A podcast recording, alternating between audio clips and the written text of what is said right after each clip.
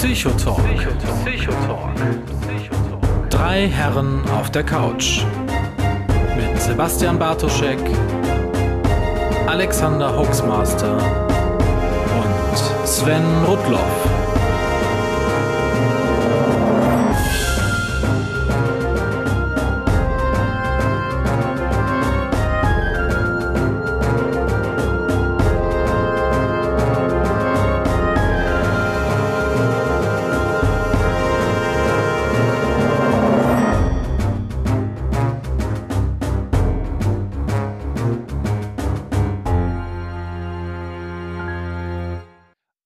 Wunderschönen guten Abend da draußen an den Empfangsgeräten. Ihr hört den besten deutschen Psychotalk, den es gibt, den Psychotalk.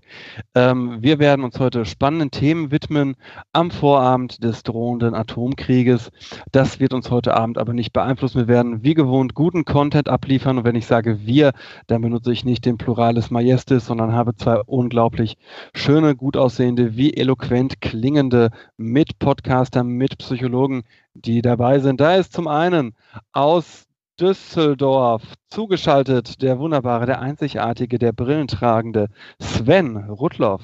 Schönen guten Abend. Jawohl, es ist Düsseldorf. Er hat es hingekriegt. Wie viele Sendungen haben wir das geprobt?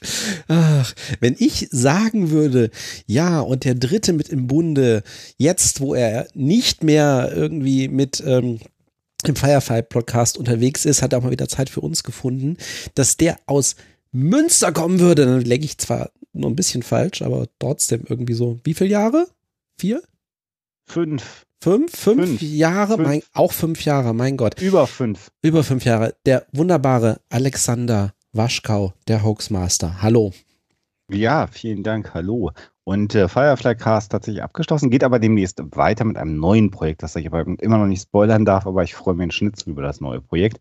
Und werde euch da ganz am Anfang der Sendung mit einer seiner sanften, säuselnden, einnehmenden Stimme begrüßt hat und quasi Leib und Leben für die heutige Sendung äh, riskiert, weil er eine, auf einer offenen Gasleitung sitzt, wie er eben in der Pre-Show beschrieben hat. Das ist euer aller Lieblingslibertärpsychologe aus Herrn Dr. Sebastian Bartoschek. Wunderschönen guten Abend, Sebastian. Steuern sind Raub, Glück auf.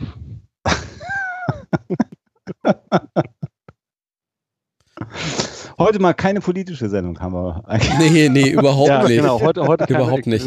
Weil die, weil, weil, weil die, Frage bei den Themen schon kam auf Twitter, ob wir heute Trump erwähnen, äh, erwähnen. Nein, wir werden Trump heute mit Sicherheit nicht erwähnen. Warum auch? Es geht ja nur um Narzissmus, Borderline, Liebe, Partnerschaft. Also warum sollten wir Liebe und Partnerschaft Trump erwähnen? Ich wollte sagen, ich liebe Donald Trump nicht. Das kann ich hier, glaube ich, mit Fug und Recht einfach mal behaupten. Wir können jetzt auch über die partnerschaftliche Beziehung zu seiner Frau irgendwie philosophieren. ja. Puh. Machen wir später. Machen wir später. Ja. Genau, wir haben äh, Narzissmus und Borderline als Einstiegsthema uns ausgesucht. Und vorhin äh, lief auf äh, Twitter, ähm, das ging, glaube ich, an den Psychotalk-Account, aber auch an mich, äh, ein Tweet, der da sagte, ist das nicht äh, redundant? Ähm, und äh, ich gehe mal davon aus, dass Narzissmus und Borderline damit gemeint sind und nicht Liebe und Partnerschaft, äh, redundant zu Narzissmus und Borderline.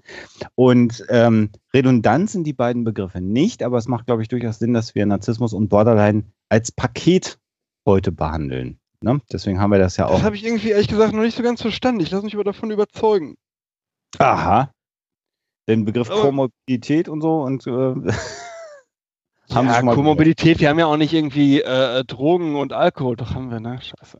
Ja. ja. ADHS und äh, Cannabis haben wir auch nicht zusammen behandelt. Aber, aber also es gibt doch, also es gibt natürlich klare Abgrenzungen, aber es gibt doch durchaus auch, äh, also gerade im, im, Bezug von der narzisstischen Persönlichkeitsstörung, wie es ja offiziell eigentlich heißt, über das wir wahrscheinlich gleich reden, würde ich mal behaupten, weil wir reden ja eigentlich nicht über Narzissmus, sondern über die narzisstische Persönlichkeitsstörung und die Borderline-Persönlichkeitsstörung. Und äh, da ist immerhin eine äh, Komorbidität, die so äh, zwischen ein Viertel und äh, ja, bis fast an die 40 Prozent angegeben wird. Also Klammer auf nochmal, insbesondere für Ersthörer, Komorbidität heißt die beiden Störungen, wenn wir mal, also können wir gleich wieder eine Fußnote dran machen, der Begriff ja. Störungen äh, treten gemeinsam auf bei einer Person. Also ja, Also äh, es, es, es, gibt bei bestimmten Ausprägungen gibt es eine äh, auch eine sehr hohe Verwechslungsgefahr zwischen. Man kann, man kann zwei Persönlichkeitsstörungen komorbid diagnostizieren? Mhm, klar. Ja klar, sicher. Habe ich dauernd, habe ich gestern erst, gestern kam ja noch. Aber hast du gerade gestern erst selber gemacht. Diffidente Persönlichkeitsstörung und zack, du kriegst auch noch eine emotional instabile mit dazu. Schönen Tag. Mhm. Ja, ist aber ungewöhnlich. Normalerweise, äh, wenn, wenn du als äh, Primärdiagnose eine Persönlichkeitsstörung hast, dann guckst du ja dann eigentlich auf andere Sachen. Ja, ist immer die Frage, ist immer die, ja, also, äh, also, wir können ja mal für all diejenigen, die das erstmal zuhören und jetzt gerade überhaupt gar keine Ahnung mehr haben, worüber wir hier so reden. Erstmal, wir haben doch nur Qualitätshörer. Die hören alle nach ab der ersten Folge. Ja, das ist immer so eine der Frage. Zweiten, aber zweiten Folge. Die erste Folge kann man nicht nachhören. ähm, auch da trennt sich die Spreu vom Wasser. Ich hab, äh, manche können das. das. Manche, ja, manche waren sogar live dabei. Ich habe äh, kürzlich mal wieder die Frage gestellt bekommen oder so die Aussage gehört, naja, die psychologische Diagnosestellung ist ja mehr so Spökenkickerei, äh, was ich natürlich vehement äh, weit von mir gewiesen habe, weil eigentlich die psychologische Diagnosestellung ein relativ genaues Verfahren ist, wenn es denn richtig gemacht wird und wenn man sich ein bisschen Mühe macht und äh, sich an gewisse Regeln hält, wie man äh, so eine Diagnose stellen kann, ähm, äh, dann ist die Psychologie da ziemlich genau eigentlich. Und es gibt sogar zwei Werkzeuge, deren man sich da bedienen kann. Nämlich das eine ist das ICD-10 als Regelwerk, in das man hineinschauen kann. Das ICD-10 äh, hat übrigens auch äh, diese Zahlenkürzel, die der eine oder andere vielleicht von seiner Arbeitsunfähigkeitsbescheinigung kennt. Also diese Zahlen, die da stehen, sind in der Regel immer die Ziffern einer Erkrankung aus diesem ICD-10. Da ist also auch die, der unspezifische Infekt der oberen Atemwege mit drin, den ich Anfang der Woche hatte. Ähm, aber da stehen auch äh, ganz Du viele hattest eine Männergrippe, richtige Reaktion. Du hattest eine Männergrippe, Alexander, und bist trotzdem heute schon wieder hier. Ja, ich habe mich gesund spritzen lassen für die Sendung. Und die ist tatsächlich unter äh, äh, anderen Buchstaben abgehandelt, nicht, nicht unter einer F-Nomenklatur im ICD? Ich arbeite ja glücklicherweise inzwischen in einem, in einem Kontext, wo so ein Emergency Room für mich bereitgehalten werden konnte. Das war sehr angenehm. Also das war, als ich das Isolierstation. Nö, nö, schon, schon wirklich eine Notaufnahme, wo dann. ja, mit Streicheleinheiten, Katzen. ja, nein, aber ähm, äh, ich, wir schweifen ab und das DSM-4 ist dann tatsächlich ja. ein, ein Manual, fünf. fünf. inzwischen dann, genau, ist ein, äh, ein, ein äh, Regelwerk, ein Buch, in dem äh, die psychologisch, psychotherapeutisch relevanten Störungen nur ver, äh, verortet sind und ähm, man kann eins der beiden Werkzeuge benutzen, um gute äh, Diagnosen zu stellen. Sebastian, vielleicht kannst du ja nochmal erklären, wie man das macht. Genau, ich habe hier zum Beispiel vorliegen den ähm, das äh, BPI, das Borderline Persönlichkeitsinventar, das ich mir gekauft habe, weil ich das in, in, zwei Fällen jetzt gebraucht habe. Also für die, die wirklich hier noch nie reingehört haben, ich bin in meinem äh, Hauptberuf, wenn ich nicht gerade Leute auf Twitter doof ansauge, mal, äh, Leuten politische Meinung aufdrücke oder über Verschwörungstheorien rede, arbeite ich als Gerichtsgutachter in familienrechtlichen Verfahren. Da geht es also immer um Sorgerechtssachen im weitesten Sinne, Teile von Sorgerecht und so. Und da ist jetzt in einigen Fällen Borderline äh, sehr relevant, weil es auch in der Juristerei sehr viele Diskussionen im Moment über Borderline äh, gibt. Und da habe ich mir dann eben das Borderline-Persönlichkeitsinventar gekauft. Es gibt also so psychologische Testverfahren. Wir haben in irgendeiner anderen Folge mal genau erklärt, wie sowas konstruiert wird. Das schenke ich mir. Unterm Strich sind das meist äh, in der Psychologieschule, der wir drei hier angehören, Fragebögenverfahren, wo die Person selbst oder Dritte die Person einschätzen sollen. Und äh, das ist hier beim BPI, beim Borderline Persönlichkeitsinventar. Ich gucke mal eben auf den Fragebogen.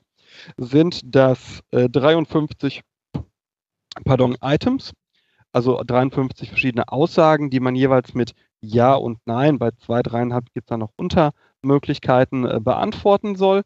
Und dann wird das ausgewertet, dann wird ausgezählt. Das Ganze wird dann verdichtet äh, auf insgesamt vier verschiedenen Skalen, auf die wir gleich inhaltlich sicherlich kommen, wenn wir über Borderline als solches sprechen.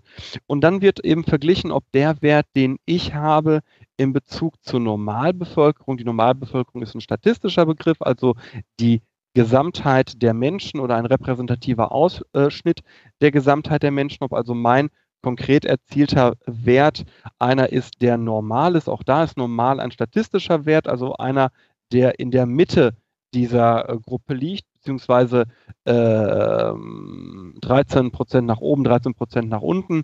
Das ist dann so eine sogenannte Standardabweichung äh, liegt. Wenn es da drin liegt, dann habe ich keine Problematik mit äh, Borderline-Sachen. Äh, und wenn eben doch, äh, dann eben doch. Und ähm, dann wird das aber bei diesem Verfahren auch nochmal abgeglichen an der Stichprobe von diagnostizierten Borderline-Patientinnen und Patienten. Und dann wird eben äh, geschaut, wie befinde ich mich in Relation zu dem auch hier wieder normalen, als statistischer Wert, normalen Borderliner. Und dann kann man eben auch einschätzen, und bei mir ist es eben wichtig, äh, weil daraus eben auch gewisse Beziehungsmodelle und Verhaltensweisen resultieren können, die mit dem Kindeswohl äh, nicht vereinbar sind, aber eben nicht sein müssen. So, und was steht da jetzt inhaltlich äh, hinter? Eine kurze, kurze Zwischenfrage. Das heißt, in, in, bei diesem konkreten Test kriegst du im Grunde zum Schluss, also äh, vergleichst du also auf zwei Gruppen, also zwei Vergleichsgruppen, Normalbevölkerung. Genau, also du kannst eigentlich drei. Du, es gibt auch noch, es gibt, du hast völlig recht, aber es gibt noch eine dritte, die man eigentlich nehmen könnte. Es gibt auch noch mal äh, Normalstichprobe ohne Borderline-Patienten, mhm. also nur ah, ja, die normal normalen, wenn du so möchtest. Okay. Also die gesunden, würde ja. man in der Medizin sagen. Ähm, genau. Hm? Mhm. Und was da inhaltlich hintersteht, ist halt, äh, sind die äh, Kriterien im ICD-10. Jemand im, im Chat sagte gerade schon, ja, eure Diagnostik ist doch nur Phänomenologie, als wäre das etwas Schlechtes. Was bedeutet das? Äh, die Psychologie ähm, ist nicht äh, deterministisch. Das heißt, wir sagen nicht, wenn das und das in deinem Leben passiert, dann entwickelst du die und die äh, Störung, ähm, mit Ausnahme der posttraumatischen Belastungsstörung. Auch dazu haben wir schon mal was gemacht. Äh, Im Allgemeinen sagen wir das aber nicht, sondern wir sagen, wenn jemand die und die und die Symptome zeigt, diese Verhaltensweisen zeigt, das und das bei dem beobachtbar ist, also diese Phänomene vorliegen, die diese Phänomenologie erfüllt ist, dann ist eben ein gewisses äh, Störungsbild vorliegend oder eben auch nicht. Und eben dazu gibt es eine Beschreibung im ICD-10 und im äh, DSM-5. Mit dem DSM-5 kenne ich mich persönlich eher weniger aus, außer beim ADHS, weil äh, das im Kinder- und Jugendbereich nach DSM-5 laufen soll. Ähm, ganz vereinfacht gesprochen, der äh, das ICD-10, das International Classification for Diseases and Mental Disorders, äh, wird von der Weltgesundheitsorganisation WHO herausgegeben, äh, umfasst alle Krankheiten, ist weltweit einheitlich. Das DSM-5, Diagnostical Diagnostical and Statistical Manual for the Mental Disorders, so? Ähm, Richtig? Diagnostic Statistical, glaube ich, ne? Oder? Also er muss ja für Manual stehen oder für Mental Disorders. Diag äh, da, da, da. Diagnostic and Statistical Manual of Mental Disorders, ja. Okay, es wird herausgegeben von der APA, der American Psychiatri Psychological, Psychiatric, Psychological, Psychological Association. also ein Verband von Psychologen, der aber nicht nur für die USA entscheidend ist, sondern der an ganz vielen Stellen auch beispielsweise äh, determiniert, also festlegt, wie wir so zitieren in unseren Arbeiten, wir Psychologen. Und äh, die sind ein wenig anders im Detail im Großen und Ganzen aber, und es gibt tausend Gründe, mich für die nächste Aussage zu steinigen, eigentlich gleich. ja, also Im es gibt Kern, im, im, Kern genau. Ja, also bei also ich, und da kommen wir glaube ich wieder auf den nur um das zu sagen Punkt eben natürlich auch sozusagen wissenschaftlicher Fortschritt. Das eine ist tatsächlich ein Stück weit stärker aus psychologischer Praxis heraus. Das andere ist tatsächlich eben, damit es auch international vereinheitlicht ist, eben äh, sehr stark natürlich auch medizinisch geprägt. Ähm, ähm und ähm, äh, es ist tatsächlich so, und das werden wir auch gleich bei den beiden äh, nochmal zu Narzissmus und Borderline eben auch be beides sehen. Ähm, es gibt schon Unterschiede im Detail, unter anderem deswegen, weil ähm, zum Teil mal ähm, Störungen oder Phänomene, die bei dem Psychologen auftauchen, im DSM auftauchen, abgebildet werden, die dann aber vielleicht gar nicht bis in die nächste Auflage überleben und die vielleicht auch nicht in das ICD-10 übernommen werden. Also Borderline kommt tatsächlich auch im ICD-10 vor an einer Stelle, äh, wie wir gleich sehen werden, äh, die narzisstische Persönlichkeitsstörung als solche, als eigenständige Störung eigentlich nicht. Die ist sozusagen woanders mit subsumiert, da wird die auch mit erfasst. Ähm, aber ähm, bei den ansonsten, bei den ganzen wesentlichen ähm, psychologischen Störungsbildern ähm, äh, sind die Kriterien im Wesentlichen die gleichen. Wie gesagt, man sieht das manchmal ja, so bei einigen. Ganz kurz. Ne? Der, der Hörer, der das gerade mit der Phänomenologie geschrieben hatte, hat mir jetzt gerade nochmal eine Privatnachricht geschrieben, dass es gar nicht bös gemeint war, sondern er genau das nur betonen wollte, was ich jetzt gerade gesagt habe. Und ich habe mich jetzt gerade auch bei ihm entschuldigt. Äh, ich hatte heute echt einen Scheißtag und äh, es kann sein, dass ich mich da gerade ein wenig äh, so, ne, tut mir leid. Echauffiere. Entschuldigung. Ja, Einhornliebe. Ja, aber das ist, das ist ähm, eigentlich genau das, äh, äh, dem wir uns ein bisschen auseinandergesetzt sehen, also, oder, oder dem wir uns entgegensehen. Das eine ist immer die blöde Aussage, ah, Psychologe, äh, dann darf ich nichts sagen, weil ich werde durchschaut, was tatsächlich völliger Blödsinn ist. Und das andere ist, vielleicht. Ja, wir kommen ja gleich zum Narzissmus und der Selbstüberschätzung. Und das andere ist ähm, äh, genau das, was ich vorhin geschildert habe, so die Aussage, das ist gar keine wirkliche Wissenschaft. Äh, und du hast es jetzt ja gerade sehr, sehr ausführlich ähm, beschrieben, wie aufwendig es dann am Ende ist, tatsächlich eine Diagnose zu stellen, was man dazu tut. Das habe ich ja gemeint, mit äh, Werkzeuge zu besetzen, die dann auch immer wieder statistisch überprüft werden. Und äh, wir haben auch schon mal über, haben wir eigentlich schon mal über Fragebogendesign gesprochen? Diagnostik hatten wir auch schon ja. mal, ne?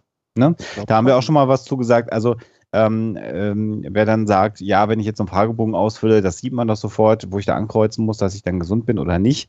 Das mag vielleicht sogar eventuell sein, aber tatsächlich ist es ja so, dass man diesen Fragebogen nicht beliebig Menschen äh, unter die Nase hält, sondern in der Regel ist das immer ein Setting, wo äh, Menschen eventuell auch an, äh, selber schon merken, dass, es, dass sie ein gewisses Problem haben und dementsprechend natürlich solche Fragen sehr, sehr ehrlich beantworten. Und zum anderen sind solche Fragebögen, wenn es denn Fragebogen ähm, ähm, Design gemacht wird, solche äh, Dinge, äh, genau darauf ausgerichtet, dass man ähm, so dieses jemand kreuzt, wie wir das auch gerne mal sagen, sozial konform, also so, dass man gut aussieht, vor der Öffentlichkeit das an.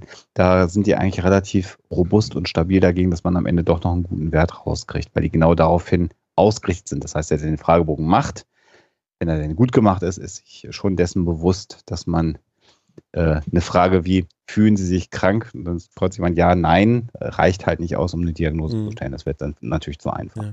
Und normalerweise. tatsächlich auch, es gibt auch Einzelne, die schlecht gemacht sind, klar, wenn es um neue Phänomene geht.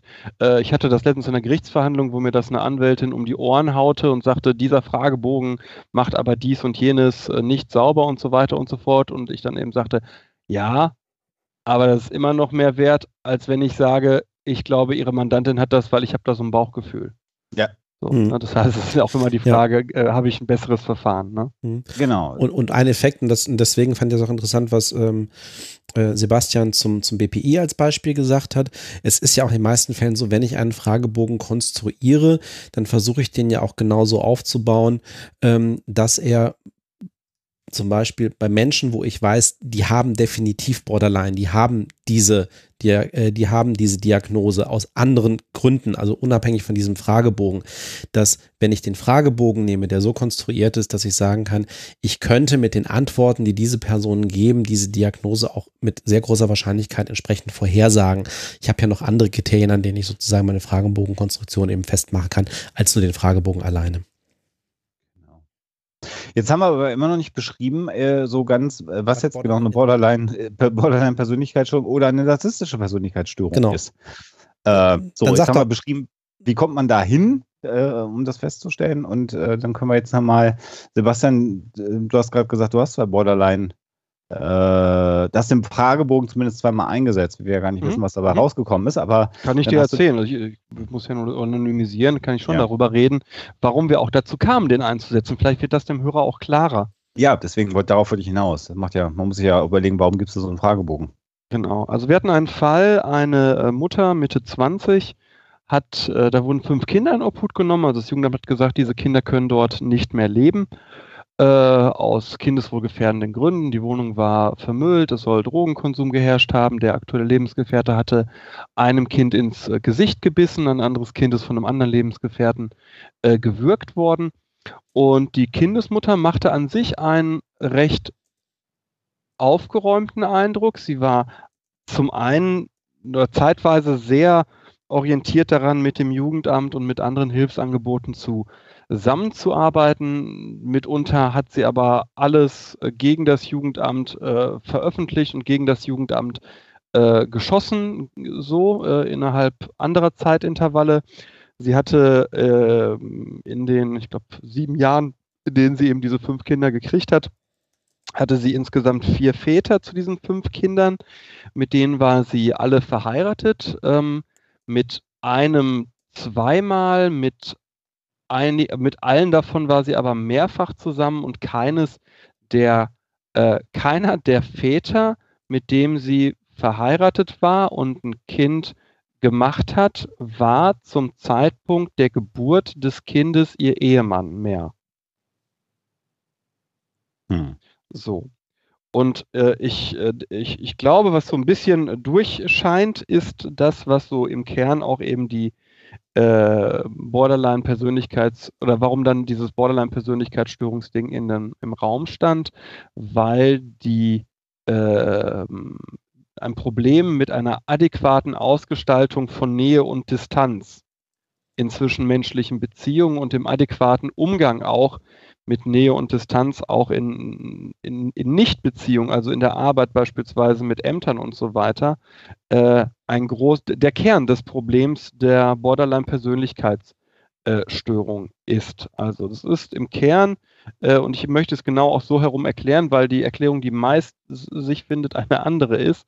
Wenn jemand ein ausgeprägtes Problem mit Nähe und Distanz hat, dann ähm, äh, ploppen bei einem Psychodiagnostiker die äh, Sirenen auf äh, mit dem Bild äh, Borderline-Persönlichkeitsstörung. Und wenn man jetzt den vorhin von mir zitierten äh, BPI nochmal nimmt, der hat nämlich, bevor wir genau auf das Störungsbild gucken, hat eben vier Skalen, die sind äh, erstens Entfremdungserlebnisse und Identitätsdiffusion, ne? also das Gefühl, man, man ist äh, mitunter nicht man, man selbst, sondern ist irgendwie nicht bei sich, glaube ich, eine ganz gute Formulierung, nicht bei sich. Mhm. mhm. Äh, dann mhm. Angst vor Nähe, ne? also ähm, ja, denke ich, spricht für sich. Angst vor Nähe, also Nähe im emotionalen, nicht im, im räumlichen Sinne.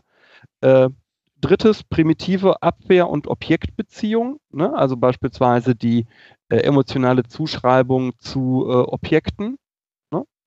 Ähm, und mangelhafte Realitätsprüfung. Ne? Also die, die Frage, wie gut kann ich eigentlich einschätzen, wie das in der zwischenmenschlichen äh, zwischenmenschliche Interaktionen, im zwischenmenschlichen Austausch und in diesen Beziehungen läuft. Das sind eben hier die vier äh, Unterskalen oder wie wir eben sagen, Subskalen als äh, Begriff.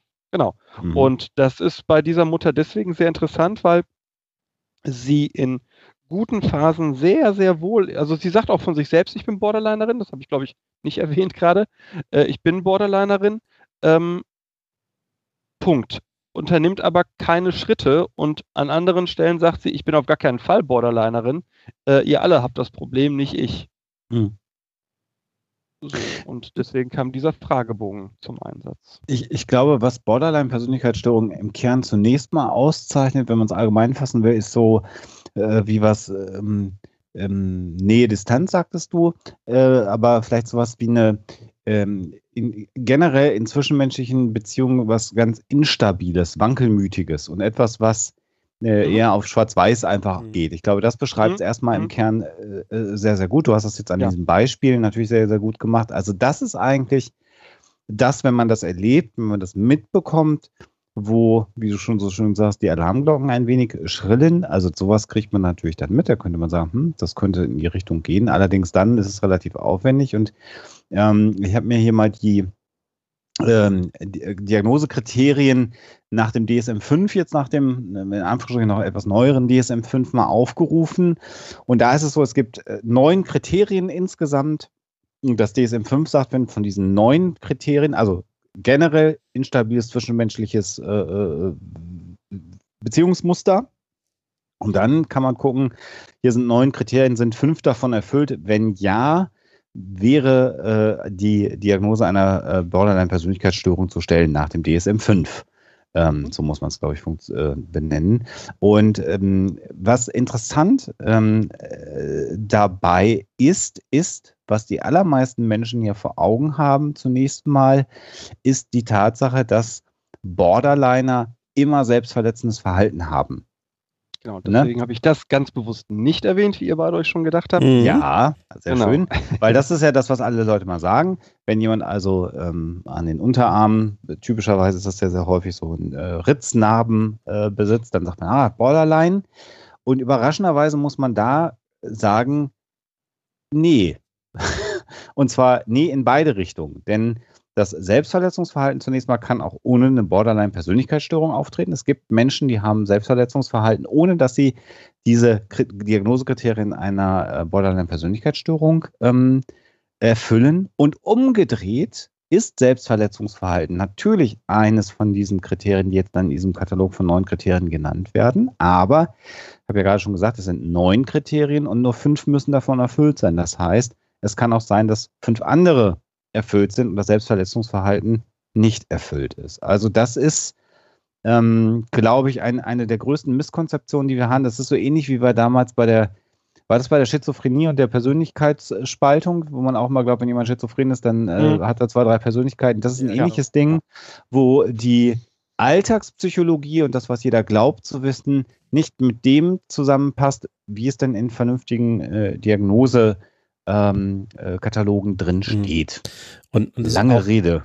Ja, nicht nur das, plus Borderline ist natürlich auch eine, eine sehr beliebte sozusagen äh, Filmdiagnose für irgendwelche Persönlichkeiten. Und wenn man sich so die einschlägigen Filme anguckt, also auch irgendwie als erstes dann irgendwie, äh, wie ist hier, ähm, Fatal Attraction, wie hieß der auf Deutsch? Äh, irgendwie, glaube ich, Glenn Close äh, Charakter. Verhängnisvolle Affäre. Verhängnisvolle Affäre komplett überzeichnet. Also wenn man sich dann irgendwie nach den Diagnosekriterien irgendwie darum geht, ja, irgendwie das ist äh, äh, verrücktes äh, Beziehungsgefüge, aber ähm, auch ganz, ganz viele andere Beispiele, wo es nicht so wirklich hinhaut. Mir fällt jetzt auch kein, kein äh, richtig gutes tatsächlich Filmbeispiel ein, wo tatsächlich eine für Borderline eine, für Borderline. Wie sind denn in ähm, wie heißt er denn tödliche Engel? Mit, äh, wo die, die Schwester mit dem Bruder poppen will. Die kokst. Habe ich nicht gesehen. der, das war so eine relativ große Teenie-Nummer äh, ähm, Teenie Ende der Ist 90er. Eiskalte Engel? Hieß der Eiskalte, Eiskalte Engel. Engel. Eiskalte Engel, ja. Ach, da ging es um Borderline, den habe ich aber auch nicht gesehen. Nee, weiß ich, nein, nein, nein, nein, nein, nein. Ich frage mich gerade, ob, ob man sagen könnte, dass ähm, die da teilweise, weil eigentlich nicht, das ist sehr bewusst gesteuert da und wird eigentlich als Attitüde gelebt. Ja. Genau, hier ja. hat jetzt jemand gerade schon äh, das reingeworfen, weil wir sind auch gefragt worden, was sind denn diese neuen Kriterien? Die sind ein bisschen ausführlich, aber man kann sie äh, so ein bisschen mal kurz zusammenfassen. Ähm, äh, erste Kriterium, was genannt wird in dem Katalog, wäre äh, das hektische Bemühen, verlassen werden zu vermeiden. Äh, zu vermeiden. Und zwar also in zwischenmenschlichen Beziehungen verlassen werden und dabei sowohl die reale Gefahr verlassen zu werden, als auch eine eingebildete Gefahr. Also man kann ja davon überzeugt sein, dass der Partner einen verlassen will. Das weiß der aber gar nicht und will der auch gar nicht. Und trotzdem steuert man dagegen. Also einer, einer vermuteten äh, ne, verlassen werden. Das ist das erste Kriterium von den neuen. Ähm, und das zweite Kriterium wäre genau dieses äh, instabile zwischenmenschliche Beziehungsverhalten. Ähm, und das ist dann äh, ein Wechsel zwischen Idealisierung und Entwertung. Oh, meine Stimme macht, glaube ich, ich hoffe, dass sie heute Abend mitmacht. Idealisierung und Entwertung stattfindet. Das heißt, ähm, dass entweder ähm, äh, das eigene Selbst völlig überhöht wird. Also ich bin super, super, super, super, super toll. Das ist dann die Idealisierung. Oder aber Entwertung wäre dann natürlich das Gegenteil, wenn man sagt, ich bin überhaupt gar nichts wert. Und natürlich hat diese innere Überzeugung auf, auf die eigene Person eine Auswirkung darauf, wie ich mit anderen Menschen äh, äh, umgehe. Ähm, dritter Punkt wäre eine Identitätsstörung, ausgeprägte und andauernde Instabilität des Selbstbildes oder der Selbstwahrnehmung. Also, dass ich tatsächlich äh, mich selber gar nicht so wahrnehme, wie ich bin. Das klingt ein bisschen abstrakt, aber das ist durchaus auch äh, äh denkbar. Und dann gibt es Impulsivität in schädigenden Bereichen. Und da ist jetzt genau nämlich nicht das selbstverletzende Verhalten oder suizidales Verhalten mit gemeint. Ähm, das ist nochmal ein eigenes sondern da geht es darum, dass man ähm, äh, Geld ausgibt, äh, dass man sehr promisk lebt, dass man sich also in irgendwelche Sexabenteuer äh, stürzt, was durchaus sehr gefährlich sein kann, wenn man zum Beispiel ungeschützten Geschlechtsverkehr hat. Da kann man sich anstecken oder man sich in äh, Kontexte gibt, ähm, äh, wo es schwer sein kann. Äh, äh, Substanzmissbrauch, also Alkohol, Drogen ist da denkbar und andere Dinge. Da geht es dann auch manchmal schon im Bereich von Essstörungen hinein. Fünftes Kriterium eben genau suizidale Handlungen, wobei entweder die durchgeführt werden oder angedeutet werden können. Also morgen bringe ich mich um, wenn man das immer erzählt. Und dann eben genau das vorhin beschriebene Selbstverletzungsverhalten. Ähm, und dann äh, das nächste Kriterium, äh, so eine emotionale Instabilität oder wie wir in der Psychologie auch immer gelegentlich sagen, affektive Instabilität. Und zwar, äh, weil die eigene Stimmung sehr stark ausgeprägt ist. Also entweder bin ich total scheiße drauf oder ich bin total gereizt, so wie der Herr Bartuschek heute, weil er Stress hatte äh, und kackt dann irgendwelche Leute an, die es eventuell gar nicht verdient haben. Ähm, und diese Stimmungen sind aber anders als so grundsätzliche Verstimmungen nicht ganz langanhaltend. Also wenn jemand immer misslaunig ist, hm, dann kann man ganz, das ist also, das sind immer so Phasen, die dann aber sehr stark ausgeprägt sind und dann wirken diese Menschen einfach emotional vollkommen unausgelastet. Kennt vielleicht der ein oder andere auch. Man denkt, Mensch, entweder ist der Mensch himmelhoch jauchzend oder zu Tode betrübt, sagt man, glaube ich. Ne? Das ist so, glaube ich, so der mhm. Volksmund, der sowas ein bisschen beschreibt. Ähm, Demgegenüber steht dann äh, ein weiteres Kriterium, sowas äh, chronische Gefühle von Leere. Das hat dann eher sowas in, in Richtung einer depressiven Verstimmung oder depressiver Züge. Auch das kann sein. Äh, das achte Kriterium ist dann Wut, Ausbrüche, cholerisches Verhalten. Das wird dann eben nochmal getrennt von, von, den, von diesen affektiven Instabilitäten. Und das letzte, das Kriterium, was hier genannt wird, ist dann das, was Sebastian vorhin schon einmal beschrieben hat, sozusagen dissoziative Symptome, also genau dann, wenn man nicht mehr bei sich selber ist oder tatsächlich äh, im schlimmsten Fall sogar paranoide Vorstellungen bekommt, dass man also Verfolgungswahn bekommt. Das ist ein sehr breites Spektrum und das ist dann schon wieder genau das, was Sebastian am Anfang sehr ausführlich beschrieben hat. Statistisch gesehen, wenn fünf von diesen neun Kriterien vorkommen, dann liegt nach DSM-5 äh, eine Borderline-Persönlichkeitsstörung vor oder man darf es diagnostizieren an der Stelle. Und ähm, das ist mein schönstes Beispiel dafür, dass man mal sagt, das klingt so alles uneinheitlich ist, dass äh, Menschen, die eine depressive Störung haben, ähm, da kann es durchaus sein, dass es Menschen gibt, die sagen, ich komme überhaupt nicht mehr aus dem Bett, ich kann den ganzen Tag schlafen. Das ist eine Ausprägung. Und eine andere Ausprägung kann sein, dass Menschen sagen, ich kann überhaupt nicht mehr schlafen. Ich kann rund um die Uhr bin ich, äh, bin ich drauf. Und dann sind die gar nicht unbedingt äh, in einer äh, manischen depressiven Phase, sondern die haben einfach die, eine Schlafstörung im Sinne von, dass sie eben nicht mehr schlafen können. Der andere muss ständig schlafen. Das widerspricht sich. Aber eins von beiden kann durchaus auch eines der Kriterien sein, mit denen man dann eine mhm depressive Störung diagnostiziert. Das und ist vielleicht nochmal alt. Und was wir gesagt hatten, irgendwie zum, zum Thema ICD-10 ist, wie gesagt, da gibt es dann große Überschneidungen.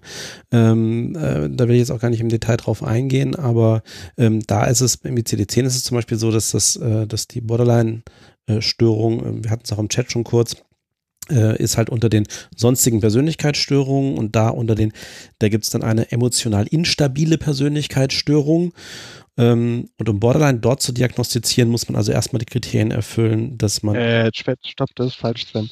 Es ist nicht unter den sonstigen. Äh, spezifischen, sorry.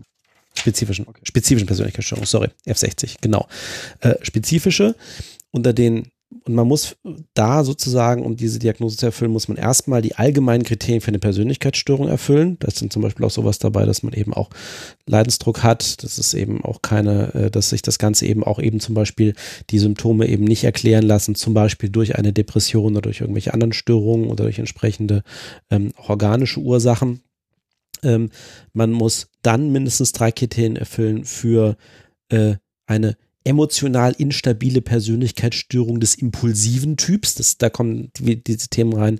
Die Alexander sagt also wirklich einfach die, diese emotionale Instabilität und dann eben auch dieses, also das rein affektive Verhalten. Und dann gibt es eben auch noch fünf, fünf weitere Kriterien, von denen immerhin drei erfüllt sein müssen. Wenn man dann sagt, okay, das ist dann nicht nur der impulsive Typus, sondern das ist tatsächlich Borderline. Da kommen dann diese Themen rein wie Störung bezüglich Selbstbild, ähm, die, die intensiven, aber instabilen Beziehungen, ähm, Gefühl von Leere, und eventuell auch Wiederholdrohung oder Handlung und Selbstbeschädigung, aber es ist halt nur eins von mehreren möglichen Kriterien. Es muss nicht vorkommen bei Borderline. Ein wichtiges Kriterium, das wir noch nicht ernannt, äh, benannt haben und das äh, ganz oft falsch gemacht wird, gerade in Kliniken, ist, dass die Person bei Diagnostizieren einer Persönlichkeitsstörung mindestens 21 Jahre alt sein muss. Ach. Ja, ja, das also zumindest alle BDP-Mitglieder, äh, für uns alle ist das ein Ausschlussgrund. Der Ehrenkodex des BDP legt das ganz klar fest. Persönlichkeitsstörung nicht vor dem 21. Lebensjahr, was übrigens auch dazu passt, was einer im Chat zu Recht anmerkte. Das hört sich an, wie ich in meiner Jugend genau. meine ja, erste klar. Beziehung hatte. Ja, genau, denn Mhm. äh, auch Nähe, Distanz und, und äh, Umgang mit solchen Beziehungen muss äh, gelernt werden und in der Pubertät funktioniert vieles nicht so ganz richtig im Hirn, wie wir uns das so vorstellen äh, könnten und dementsprechend äh, keine Persönlichkeitsstörungsdiagnose unter 21. Das wird munter in deutschen Kliniken völlig ignoriert. Also ich habe schon Borderline äh, äh, gehabt mit 13, ich glaube 12 oder 11 war bisher meine kleinste äh, Borderlinerin und so weiter. Das ist äh, falsch, aber das ist äh, Standard in den Kliniken in Deutschland. Wir haben das jetzt gerade natürlich alle sehr, sehr ausführlich, also ganz wichtiger Hinweis, Sebastian übrigens, aber wir haben das gerade sehr ausführlich und ganz breit getreten mal gemacht. Das mag den einen oder anderen jetzt vielleicht auch ein bisschen überfordert oder gelangweilt haben. Ähm, ich finde das aber insofern auch ganz wichtig, weil da nochmal deutlich wird, da greife ich das von vorhin nochmal auf. Ach, du hast Psychologie studiert, du kannst mich ja durchschauen, du guckst mich an. Also um eine adäquate, saubere Diagnose zu stellen, muss man sehr, sehr, sehr viele Dinge beachten. Ähm, äh, und dann zu sagen, der hat eine Borderline-Persönlichkeitsstörung. Alles andere ist das, was man so mit Augenscheindiagnostik beschreibt oder auch dann, wie ich immer gerne sage, Küchenpsychologie. Das kann dann jeder, der irgendeine Vorstellung von irgendwas hat. Das hat dann aber tatsächlich nichts mit ausführlicher psychologischer Diagnostik zu tun. Und ähm, man muss auch da ein, ein, ein wenig äh, äh, jammern, sage ich mal, weil natürlich das, wie ihr euch vorstellen könnt, eventuell auch Zeit kostet. Und wenn wir ein Problem in unserem deutschen Gesundheitssystem haben, ist das Zeit zwischen Therapeuten und Patient, sagen wir mal jetzt, ob egal ob es ein Psychologe oder ein Arzt äh, oder ärztlicher Psychotherapeut ist, ja in der Regel nicht so gut bezahlt wird. Und das führt dann auch oft dazu, dass Diagnosen etwas unsauber gestellt werden, weil man gar nicht genug Zeit hat, jemanden ausführlich und vernünftig zu diagnostizieren, was sehr, sehr bedauerlich ist. Das ist, ich- hm? Ja, Der- Entschuldigung, mach den Satz fertig. Hm? äh, was sehr, sehr bedauerlich ist und wo ich immer sage, eigentlich müsste genug Geld genau für solche Dinge im Gesundheitssystem da sein.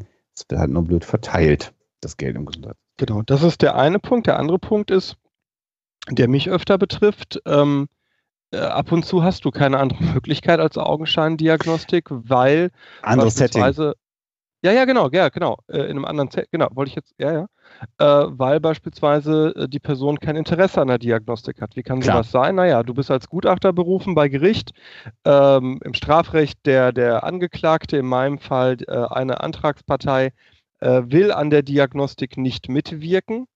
Und dann äh, ist das eine juristische Frage, wie damit umgegangen wird.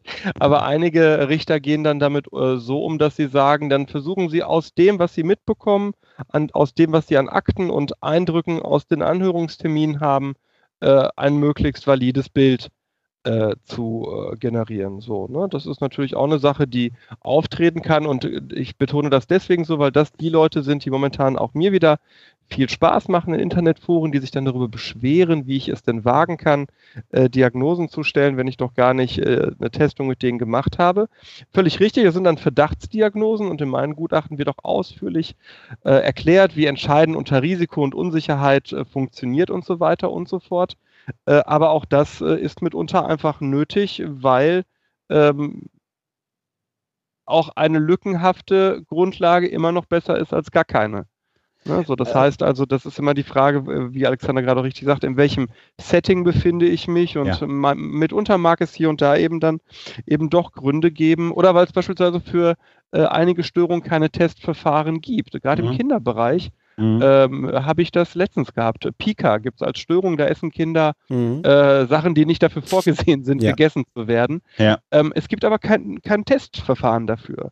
ja, Das heißt, da bist du tatsächlich auf die Be- Beobachtungen, Zuschreibungen und so weiter und den Abgleich mit den diagnostischen Kriterien äh, angewiesen, was bei Pika relativ einfach ist, wenn ein Kind da über, das war in dem Fall so über Wochen halt äh, Sand und Glasstücke und so äh, aß, dann ist das jetzt nicht ganz so eine hohe diagnostische Kunst. Aber will nur sagen, ab und an, ähm, du musst halt mit dem arbeiten, was du hast. Und ein guter Psychologe arbeitet mit dem, was er bestmöglich hat, um sich nicht auf seinen Eindruck zu verlassen.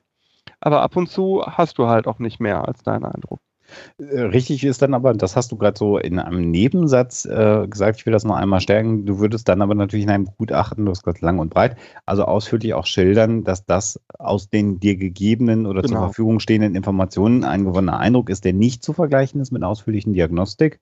Ja. Und klar, das ist die Realität, in der du dich natürlich siehst in deinem Arbeitsumfeld. Ich war jetzt im durchaus auch im klinischen äh, Setting, in, in, in der ambulanten oder stationären äh, Psychotherapie. Und auch da ist das manchmal ähm, mhm. äh, nicht ganz so einfach. Allerdings muss ich sagen, ähm, was in der Regel, zumindest den äh, Erfahrungen nach, die mir, so sagen wir mal, zumindest zurückgemeldet worden sind, dass in der Regel die Psychotherapieambulanzen an Universitätskliniken in Deutschland ähm, das relativ gut machen. Also wenn man da einen Termin kriegt, das kann ein bisschen dauern. Da sind dann schon Menschen, die sich auch sehr viel Zeit äh, nehmen. Äh, das ist nämlich die Situation, wenn jemand sagt, ich habe, ich habe das Gefühl, mir stimmt etwas psychisch nicht. Ähm, äh, wie finde ich das denn raus? Und ich will vielleicht nicht mit meinem Hausarzt reden oder ich kenne auch keinen Psychiater oder, oder, wie auch immer. Dann gibt es eben Psychotherapieambulanzen eigentlich in jeder größeren Stadt oder in jeder, äh, also jede Universitätsklinik in der Regel hat zum Beispiel so etwas. Und dann kann man sich da einen Termin geben lassen und die machen dann im Prinzip mit einem Diagnostik und dann weiß man zumindest einmal, ob tatsächlich irgendeine Diagnose ähm, äh, vorliegt und das zumindest, äh, ich habe eine sehr, sehr kleine Stichprobe, aber ich habe das immer wieder gehabt, jetzt auch im Rahmen vom Psychotalk, dass mich Menschen angeschrieben haben, äh, denen ich das empfohlen habe und manchmal haben die mir das auch zurückgemeldet, haben gesagt, das war sehr angenehm, da mal hinzugehen und das Herz auszuschütten. Ähm, äh, und die waren dann auch in der Regel ganz zufrieden damit, äh, dass eine Diagnose eventuell sogar gestellt worden ist, mit der sie dann was anfangen konnten. Das heißt, sie hatten das Gefühl, mit mir stimmt was nicht, waren dann in der Lage, da was dran zu kleben, für sich selber auch ein Schild, äh, weil nicht jeder Mensch weiß unbedingt, dass er eine Depression hat, sondern der weiß, dem geht es nicht gut. Ähm, und ähm, das hilft dann schon. Also da ist ein bisschen mehr Zeit, aber man kriegt, man kann da halt nicht wie beim Hausarzt, wie ich mit, einer, mit einem grippalen Infekt äh, auf dem Montagmorgen in die Praxis laufen und kann sagen, ich würde jetzt mal gerne hier gerade eine große Diagnostik haben. Das dauert ein bisschen, bis man da einen Termin kriegt. Was auch schlecht ist, aber immerhin. Ja, ja, ja, ja. Eigentlich müsste es auch so sein, dass es äh, Psychologen auf Abruf gibt, weil es ist so absurd, du brichst dir ein Bein und dann sagen die, ja, kommen sie in drei Monaten wieder, aber sehen sie zu, dass der Bruch noch da ist, damit es sich auch lohnt. Das ja, ist, oder, ich, oder ich bringe mal das Beispiel, Ah, Sie haben Unterbauchschmerzen. Ich denke, da machen wir direkt eine Blinddarmoperation. Auf Diagnostik verzichten wir. Was ja, soll das Ganze das, denn? Wir fangen einfach mal an zu schneiden. Ja. Nehmen Sie mal hier erstmal die, nehmen Sie erstmal die Pillen, das hilft. Ja. ne? ja genau, das genau wäre, so, ja. Das Apropos, wäre so eine Psychiatrie. Was hilft eigentlich? Behandlung. Was hilft bei Borderline? Das war eine Brücke. Genial. Hm. Kein Therapeut. äh, äh, äh, sind wir alle nicht, äh, aber ja. relativ schwierig, ja. Borderline-Persönlichkeitsstörungen zu behandeln, tatsächlich. Ähm, ähm, also, was ich willst, willst, du mal was erzählen? Ich, ich will meine Stimme noch ein bisschen schonen. Ich muss noch ein bisschen länger durchhalten, Sven. Willst du mal? Also ich, also ich habe tatsächlich dazu nichts gefunden. Also es gibt natürlich irgendwie, äh, also klar, ursprünglich mal der Begriff irgendwie aus der, aus der äh, tiefen Psychologie. Natürlich kann man auch an der einen oder anderen Stelle mit kognitiver Verhaltenstherapie versuchen, irgendwie die, äh, zumindest den, den, den, den, den, den kognitiven Teil, also ich sag mal so, dass die, äh, die, die, die ähm, geistigen Fehlleistungen irgendwie vielleicht noch ein bisschen, ein bisschen gerade zu rücken, aber es ist im Kern halt eine emotionale Störung, die aber anscheinend, nach dem, was ich zumindest gefunden habe, auch auf äh, äh, medikamentöse Behandlungen nicht sonderlich anspricht. Also wahrscheinlich ist Hab wieder nur unterstützend. Gedacht. Aber habe ich hatte jetzt einen Fall mit einem Vater, der äh, diagnostizierter Borderliner war und der seit dem stationären Klinik, ich kann es einfach nur so erzählen, mhm. weil es so in der mhm. Akte auch war, seit seinem stationären Klinikaufenthalt, wo dann die Borderline-Diagnose auch gestellt wurde, äh, kriegt seitdem Antidepressiva mhm. und äh, seitdem ist das Borderline weg. Ja. Ich ist ja schön. persönlich hinterfrage immer so ein bisschen die Diagnose Nose. bei ihm. Ja so, aber ja, der Fall ist halt so, wie ich ihn gerade beschrieben habe.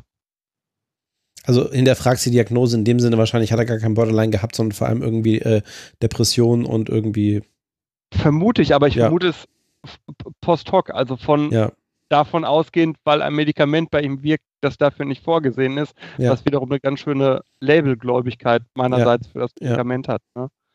Also was ist, äh, was man ja sagen kann, ist, es gibt ja innerhalb der Psychotherapie mehrere Schulen, das haben wir auch schon mehrfach Mhm. erwähnt. Es gibt dann sozusagen die psychodynamische Schule, die in ihrem Kern ganz ursprünglich mal ganz früher auf Herrn Freud zurückgeht. Und da ist es dann ein bisschen anders als das, was Sebastian geschrieben hat, sondern in diesen Therapieansätzen, zumindest war es früher so, hat man immer versucht, die Ursache äh, zu finden für die Störung. Also ein nicht gelöster Konflikt im Leben, der dazu geführt hat, dass jetzt dann diese Störung sich ausgeprägt hat bei diesen Menschen.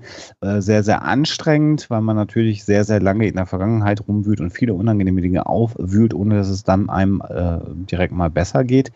Es gibt in der Verhaltenstherapie, die eher symptomatisch orientiert ist, also die eher den Ansatz hat, ist jetzt erstmal wurscht, wo es herkommt. Wir wollen erstmal gucken, dass es weggeht. Das ist so ähm, äh, auch ein Ansatz, den ich eher äh, kennengelernt habe äh, an meiner Universität und den ich auch generell, glaube ich, für den effizienteren halte. Es gibt auch Therapiestudien dazu, aber das ist ein Minenfeld, da will ich mich gar nicht weiter zu äußern. Da kann man mal suchen, wenn einen das interessiert.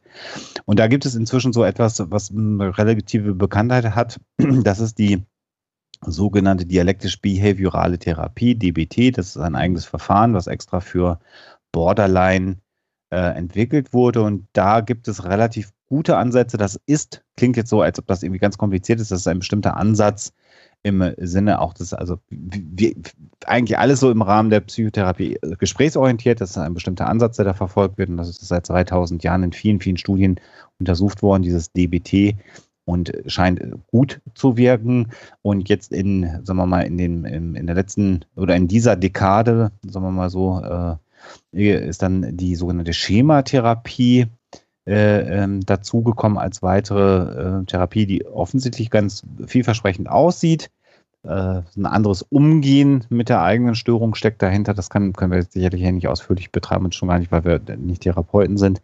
Aber das Verfahren ist sozusagen noch so jung, dass es halt noch nicht durch gute klinische Studien oder psychologische Studien untersucht ist. Aber auch da gibt es vielversprechende Ansätze.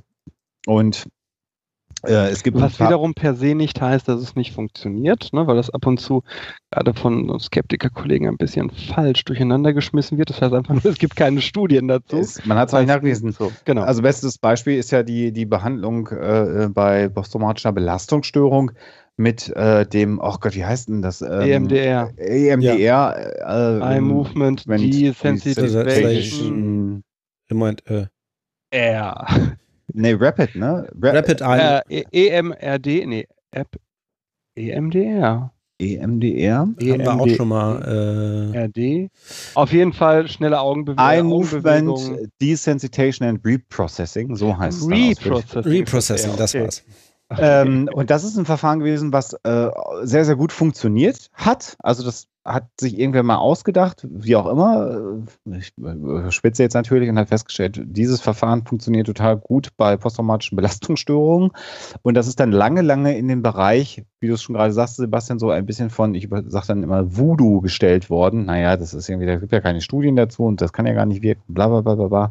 Und dann hat es aber irgendwann äh, sehr viele Studien gegeben. Es hat dann Metastudien gegeben, die sich das nochmal angeschaut haben und man hat festgestellt, nein, EMDR ist ein probates Verfahren, ein sehr gut wirksames Verfahren, um Psycho äh, posttraumatische Belastungsstörungen zu behandeln. Allerdings tatsächlich, ohne dass man genau weiß, was letztendlich der genaue Wirkmechanismus ist.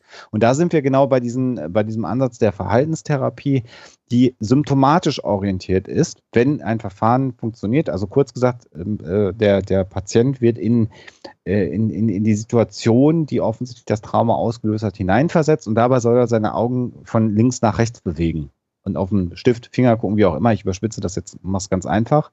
Okay. Und wenn man das lange macht, lässt die Wirkung dieses Traumas nach und man kann das Trauma verarbeiten. Und keiner weiß so ganz genau, was passiert, aber es funktioniert und jetzt gibt es eben genügend Studien, die belegen, dass das wirksam ist und so ähnlich könnte es bei der Schematherapie sein, muss aber nicht. Das müssen wir jetzt einfach mal beobachten, wie sich das weiterentwickelt. Und ähm, bei äh, der Medikation, also der, was man ja immer so denkt, äh, medikamentöse Psychotherapie, ist es bei der äh, Borderline-Störung eher so, dass Metastudien. Fuck. Ja? Sebastian? Entschuldigt. Alles gut, alles gut. Bier umgekippt? Ich habe keine Ahnung, was das war. Es ist wieder weg. Was ist keine Okay. Gasexplosion? Okay. Ich äh, mach mal weiter. Ich guck mal eben auf Straßen. Ach so. Ähm, äh, das, äh, es gibt eine Metastudie 2014, die eher sagt, äh, medikamentöse Therapie ist jetzt nicht so der super Burner. Ähm, und die äh, kein Medikament so wirklich die, die Krankheit gut beeinflussen kann. Wobei das auch wieder nur heißt, statistisch gesehen, auf eine große Population von Menschen. Und das Wieder da. kann auch beim Einzelnen anders sein. Der Wind hatte einen Bauzaun gegen das große Fenster gehauen. Oh, Ah, okay. aber Fenster ist verstehe. ganz Okay. gut. Also, medikamentöse Therapie, Sebastian, Metastudien sagen eher nicht so wirksam. Hast du gar nicht mitgekriegt. Glaube ich. Ja. Was soll ich machen? äh, Genau. Ja, Narzissmus. Wir, Genau, die erste Stunde ist fast rum, wir haben noch nicht über Narzissmus Ja, ja, ja. Sollen wir das skippen? Liebes, liebes Internet, sollen wir es geben? Oder äh, Sven, Genau. kriegt das Wir vielleicht auch warten schnell jetzt hin? einfach mal äh, ganz kurz ab, was der Chat sagt. Also wir haben jetzt sehr ausführlich äh, Borderline besprochen. Da sagt einer Nein. Ich hätte gerne noch zwei, drei Meinungen. Nein. Sagt der Astropie oder die Astropie oder das Astropie, Mensch, Astropie. Nein. Macht ruhig weiter. Gut, dann machen wir doch Narzissmus. Narzissmus ist auch spannend. Alle Narzissten im Chat einmal hier sagen? Nein. ähm, noch mehr Borderline. Ach, Kinder, das ist aber jetzt, dann, dann äh, Nee, das geht, das funktioniert halt nicht. Das meinte ich. Es geht nicht beides. genau. Also Nee, genau. entweder machen wir jetzt, äh, pass auf, äh, Sven macht jetzt kurz die narzisstische Persönlichkeitsstörung. Ich mache narzisstische Persönlichkeitsstörung. Ha, bin ich doch prädestiniert für. ja, der Narzisst. Ja. Also, Narzissmus hatten wir die Sendung genannt, haben wir schon am Anfang gesagt, wir sprechen eigentlich über Narzissmus, weil Narzissmus im Sinne von äh, ein gewisses, äh, einen gewissen Grad an Selbstverliebtheit, in Anführungsstrichen, irgendwie äh, trägt jeder in uns. Die Frage ist ja, wann wird es irgendwie pathologisch? Ähm, Also krankhaft. krankhaft, genau. Ähm, haben wir schon gesagt, ja, es gibt die narzisstische Persönlichkeitsstörung. Die gibt es zumindest beim DSM. Die gibt es nicht im ICD-10. Ähm, Da unterscheiden die sich dann auch mal tatsächlich Genau. äh, etwas ausführlicher. Genau, die ist äh, komischerweise in meiner, nee, nicht komischerweise, ich hatte extra nochmal nachgeguckt, weil, ähm, was habe ich denn hier? Das sind, das, doch, das sind die Forschungskriterien. Ähm, da ist die auch tatsächlich nicht als Beispiel erwähnt. Das ist dann einfach nur sonstige spezifische Persönlichkeitsstörung, F608. Äh, darunter soll die dann gefasst werden. Ähm, genau. Und äh, genau, im DSM sieht das dann anders aus. Ähm, genau. Äh, wesentliche Kriterien für Narzissmus: ein grandioses Gefühl der eigenen Wichtigkeit. Also, ne, man übertreibt seine eigenen Leistungen. Das erklärt übrigens den Tweet, den ich heute irgendwann, äh, ich habe da, ich hätte es glaube ich mit großartiges Gefühl von, von Selbstüberschätzung oder sowas genau, geschrieben. ja, ja, genau. Das ist auch so eine der Diagnosekriterien gewesen. Ne, und dann so ähm, stark eingenommen sein von Fantasien grenzenlosen Erfolges oder Macht äh, oder Schönheit oder idealer Liebe. Ähm, ähm, dann, ähm, dass man von sich glaubt, besonders und einzigartig zu sein oder nur von anderen besonderen oder angesehenen Personen verstanden zu werden. Ähm, nach übermäßiger Bewunderung verlangen, Anspruchsdenken an den Tag legen, äh, in zwischenmenschlichen Beziehungen ausbeuterisch sein, also Nutzen Mhm. aus anderen ziehen, Mhm. Mhm. einen Mangel an Empathie zeigen, also sich nicht, nicht willens sein, die Gefühle, Bedürfnisse anderer zu erkennen, äh, häufig neidisch auf andere zu sein und ähm, arrogante, überhebliche Verhaltensweisen oder Haltungen. Ähm, das, was ähm, Alexander vorhin erwähnt hatte mit der Komorbidi Mo- Komorbidität oder zum Teil auch mal den Verwechslungen teil, teilweise zwischen Borderline äh, und eben auch Narzissmus. Äh, es gibt verschiedene Schu Schulen, äh, Schulen, auch bei der narzisstischen Persönlichkeitsstörung. Es müssen halt nur Teile dieser Diagnose erfüllt sein, damit die, Diagnosti äh, damit die Diagnose greift. Ähm, dementsprechend kann es auch sein, dass jemand sehr auffällig ist, ne, sehr extravertiert, irgendwie im Auftreten, so relativ klar, ja, ne, komplett irgendwie überheblich und selbstverliebt etc. Und ich glaube, jeder von uns hatte auch gewisse Menschen oder Persönlichkeiten vor Auge. Ähm, man kann natürlich sozusagen auch äh, ich sag jetzt mal, sich für etwas Besseres halten und andere ausbeuten, das, ich sag jetzt mal, eher geschickt und im Stillen machen. Ähm, das lassen, lässt diese Diagnose halt auch zu.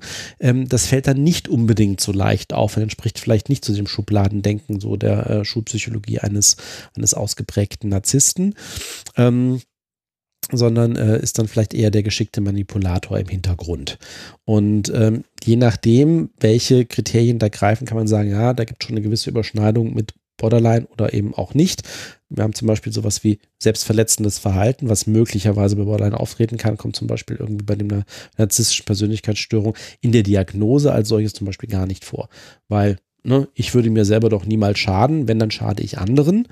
Ähm, auch so diese emotionale Instabilität ist nicht so primär auch bei dem Narzissten mit drin. Wobei, ähm, wobei, und ja? das ist, glaube ich, äh, Sebastian, vielleicht, wenn ich das gleich sage, dann, äh, weil du so sagst, das hat ja eigentlich gar nichts miteinander zu tun. Du kannst jemanden mit einer narzisstischen Persönlichkeitsstörung ähm, sehr stark kränken, indem du ihm quasi dieses Gefühl der großartigen Selbstüberhöhung wegnimmst oder wenn die Realität ja, ja. wegnimmt, wenn er Klar. kritisiert wird. Und in dem Moment, bei einer ausgeprägten narzisstischen Persönlichkeitsstörung, schlägt ähm, das affektive Verhalten von einem Menschen mit narzisstischer Persönlichkeitsstörung um.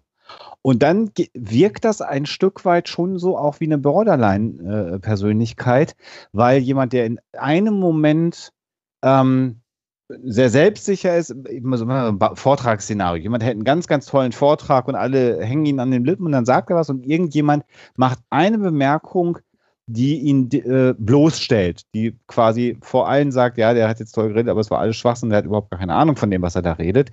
Da kann dann ein Narzisst auch umkippen und genauso wirken wie ein Borderliner. Und deswegen ähm, ah, ich hätte das tatsächlich, das habe ich erlebt, das hätte ich aber immer als Teil des Störungsbildes des Narzissten subsumiert.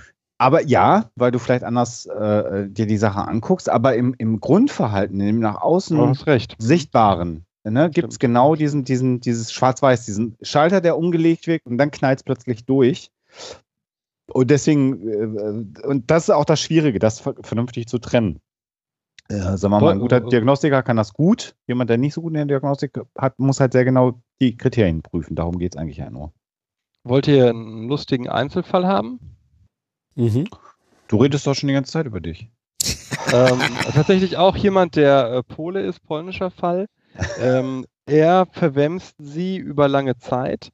Ähm, er verprügelt sie. Ich, ich, weiß nicht, ob jeder ja. den, den Pop-Ausdruck ja, ja, verwemsen. Also, also er, ein Mann. Er, er, er, verprügelt seine Frau wirklich massiv über Jahre, ähm, erklärt mir dann, warum sie jedes Mal das einzelne Verprügeln verdient hat. Sie hat das lange Zeit auch äh, angenommen, dieses äh, Schuldmuster. Ähm, so, dass das herausstechendste war aber dann folgendes, was sie mir erzählte.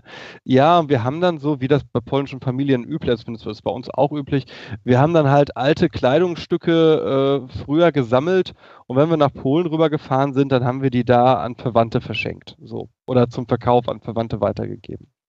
Das ist die echte Geschichte. Und dann bin ich bei ihm und dann sage ich, ja, ich habe ja gehört, Sie haben ja auch hier so Kleidungsstücke nach äh, Polen. Was heißt Kleidungsstücke? Wissen Sie, ich bin ein gläubiger Mensch und Jesus ging ja zu den Armen und an der Stelle bin ich einfach auch, auch an dieser Stelle bin ich wie Jesus. Ich habe Kleidung, ich habe das, ich habe das kofferweise gesammelt, ich habe Transporte nach Polen organisiert und ähm, auch wenn es vielleicht jetzt komisch klingen mag, ich war so etwas wie der Jesus von Polen. Entschuldigung, dass ich lache, aber ja. Ja, ja ich lach, lach ja nie, ne? So und denke mir, aha, okay, spannend so, so. Ja, und wissen Sie, meine Mitarbeiter, die, die, die, die lieben das, die lieben mich auch einfach. Die, ähm, hier ist es auch einfach so, wenn ich hier reinkomme, dann äh, ist direkt im, äh, auf den Gesichtern aller meiner Mitarbeiter ein Strahlen. Die freuen sich an jedem Tag, an dem ich hier im, im äh, Büro bin. Das war so die beiden prägnantesten Aussagen dieses Herren, wo ich finde, äh, in einer, also ja, muss ich das ausführen? Nee, schon Nicht, klar. Ne? Okay. Nee. Sehr schön. Sehr schönes Fallbeispiel. Ja, ja, genau so. Genau so ist das. Und das ist dann natürlich, äh, man kann ja sagen, na gut, dann ist er halt selbst verliebt, aber natürlich in dem Moment, wo es auch darum geht, du hast gerade schon gesagt, äh, ähm, äh, Menschen dann zu schädigen, also in dem Fall war es ja durchaus körperliche Gewalt oder so, all das ist nicht ungewöhnlich, weil sich so ein Kontext auch geschaffen wird. Ähm, da geht es viel um Macht auch dann. Äh, Wobei, genau, also die Narzissten, die ich habe, da erlebe ich aber ein ganz anderes Ausmaß, also weniger körperliche Gewalt als psychische mhm. Abhängigkeitmachung mhm. und mhm. dem anderen zu vermitteln, dass diese Person überhaupt nichts wert ist und dankbar sein kann, und das übertreibe ich jetzt nicht, überhaupt existieren zu dürfen. Völlige Abwertung ja. des Gegenübers, genau. Ja, ja. Mhm. ja auch eine Form des, äh, des, äh, des Missbrauchs, eine ganz schlimme Form des Missbrauchs. Ja, ja. Äh, wenn das über viele Jahre läuft. Und insofern ist das, also das ist so, ähm, äh, auch wieder so eine Geschichte, man sagt das mal leicht hin, äh, der alte Narzisst, aber natürlich, wenn man sich denn das jetzt äh, anhört, und wir könnten es natürlich jetzt noch viel ausführlicher machen, aber das machen wir jetzt heute mal nicht, ähm, äh, dann sieht man schon, dass die, die, die psychologisch diagnostizierte Störung, narzisstische Persönlichkeitsstörung, zumindest nach dem DSM, ähm, äh, auch eine relevante ähm, Störung ist oder ein relevantes schädigendes Verhalten ähm, äh, was sozusagen äh, es wert ist, auch diagnostiziert zu werden. Und auch da unterscheidet es sich dann wieder von Küchenpsychologie und der Aussage, naja, ist halt ein Narzisst, der Typ, der ist halt kacke. Ist halt was anderes im Kern, um was es hier dann geht. Und was Histrioniker sind, liebe äh, Kinder, erklären wir euch beim nächsten Mal. Schalten Sie auch nächstes Mal wieder ein, wenn Sebastian Bartschek sagen wird, ein Histrioniker? Das bin doch ich. schreibe ich schon mal, schreibe ich schon mal auf, wir haben nämlich noch keine Themen für die nächste Sendung. Bartoschek ist Histrioniker. Also, Karl. Ah, Jack ist. Okay, ähm, ja. Eintrag ins Klassenbuch. Bartoschek ist Histrioniker. Muss meine Mutter jetzt unterschreiben. Ich lasse das schon kommen. Ja, der Brief kommt. Der Brief, genau. der Brief kommt. Der blaue Brief. Ach, da merkt man, wie lange bei der Behörde gearbeitet hat. Der Brief kommt. Seien Sie sicher. Ja. Ist schon in der Post. Ist schon im Postkörper. Checks in the mail. okay, kurze Pause? Genau, und wir haben ja ein bisschen später gestartet. Ich glaube, wir sind eigentlich noch ganz gut in der, in, ja. in der Zeit und haben gleich einen Gast äh, in der Sendung äh, dann dabei nach der Pause und äh, werden uns dann jetzt dem Thema Liebe und Partnerschaft äh, äh, widmen und werden sicherlich auch viel über unsere Partnerschaft hier der drei Herren. Hm. Wie lange haben wir denn Pause, äh, Sven? Ja, so knapp fünf Minuten. Okay. Dann sind wir mal ganz kurz äh, da, wo wir jetzt gleich sind und äh, kommen dann aber gleich zu euch wieder. In der Zwischenzeit hat äh, Sven wahrscheinlich wieder schöne Musik rausgesucht. Genau, genau. Also, bis dann. Bis gleich. Jo.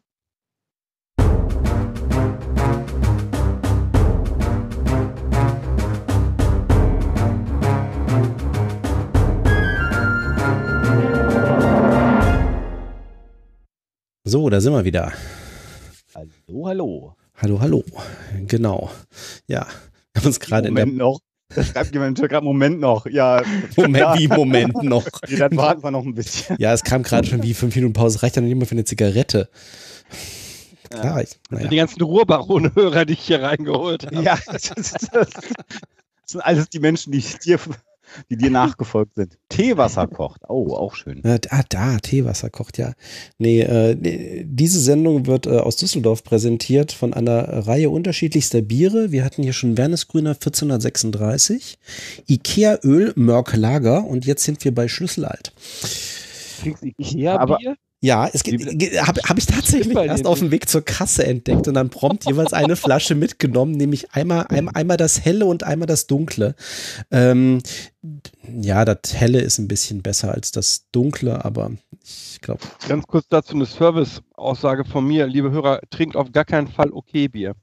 Als wir zum G20-Gipfel Saufen in Hamburg waren, ähm, waren wir äh, in einem Kiosk und die Verkäuferin hat meinen Kollegen mit der Aussage überzeugt, kaufen okay Bier, die machen auch Staubsauger. Da habe ich einen von. Und dann sagt er, ist der denn gut?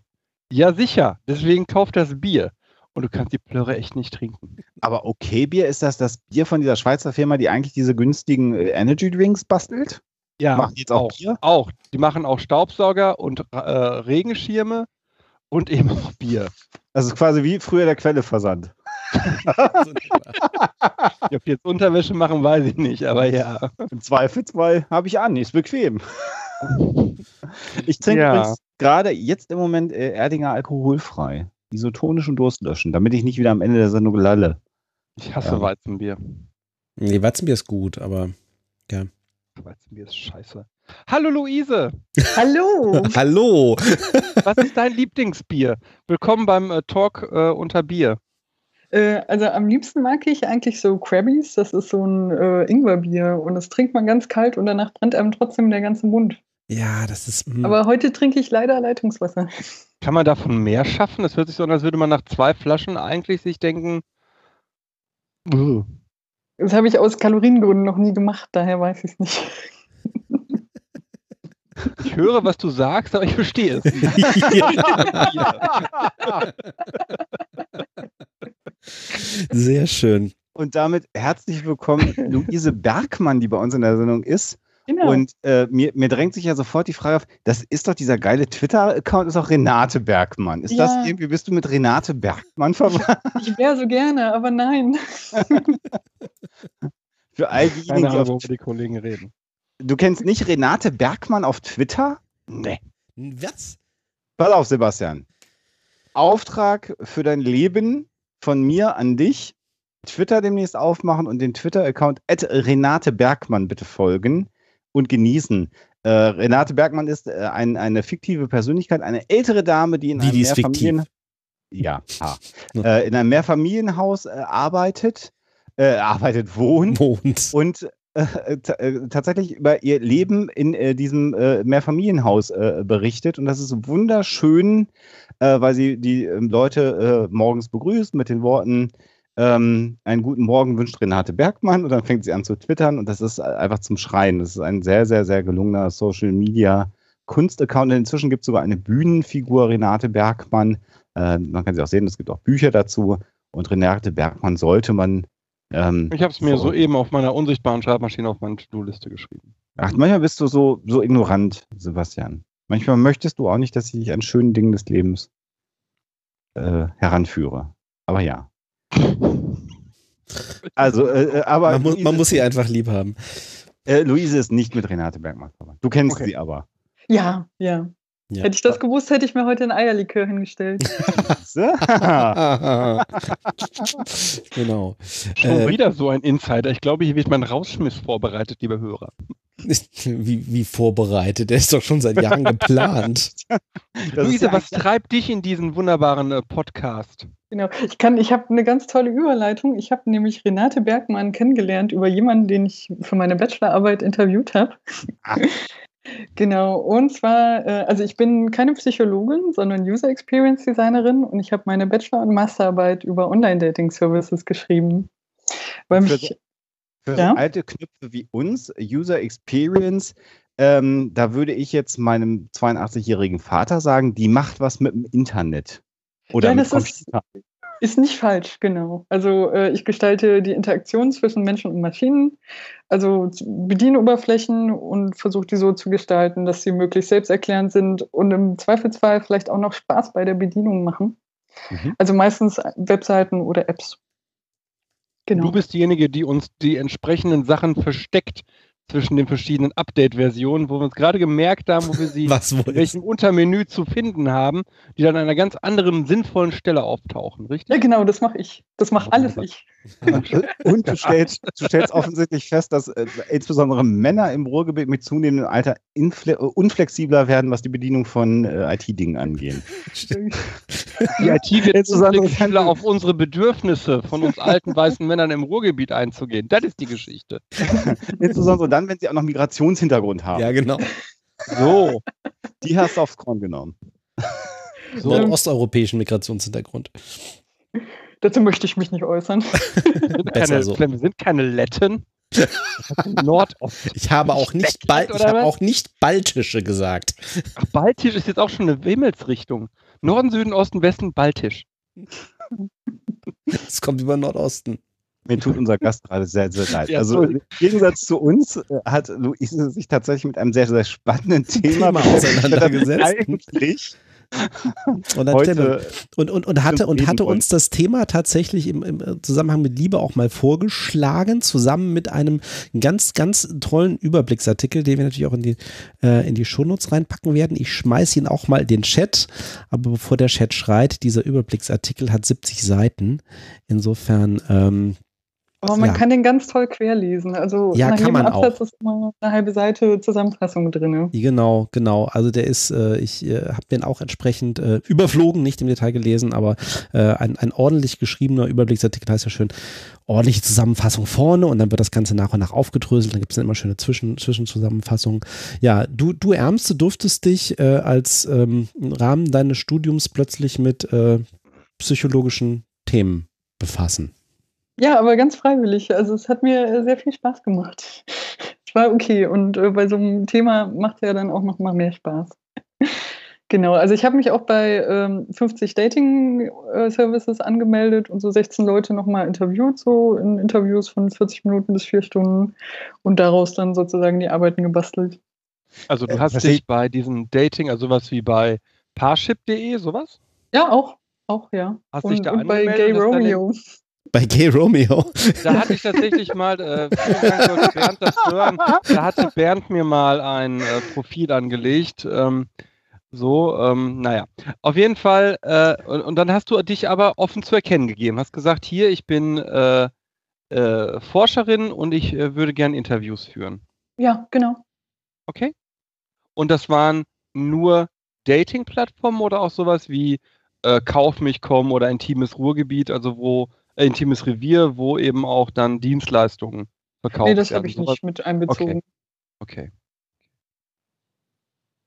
Genau. Soll ich vielleicht mal Mhm. mit ein paar Definitionen starten, was ein Online-Dating-Service überhaupt ist und was Online-Dating ist? Ja, immer gerne. Sehr schön. Genau. Also von Online-Dating spricht man, wenn zumindest ein Teil äh, des romantischen Anbahnungsprozesses über das Internet ver verlief. Äh, das muss aber auch nicht zwangsläufig über einen Dating-Service geschehen. Also zum Beispiel, wenn man jemanden über World of Warcraft kennenlernt, dann wäre das eigentlich auch Online-Dating. Mhm. Genau, und als Online-Dating-Service bezeichnet man eine Webseite oder eine App, bei der man sich anmelden kann, wenn man auf der Suche nach einem romantischen oder einem sexuellen Partner ist.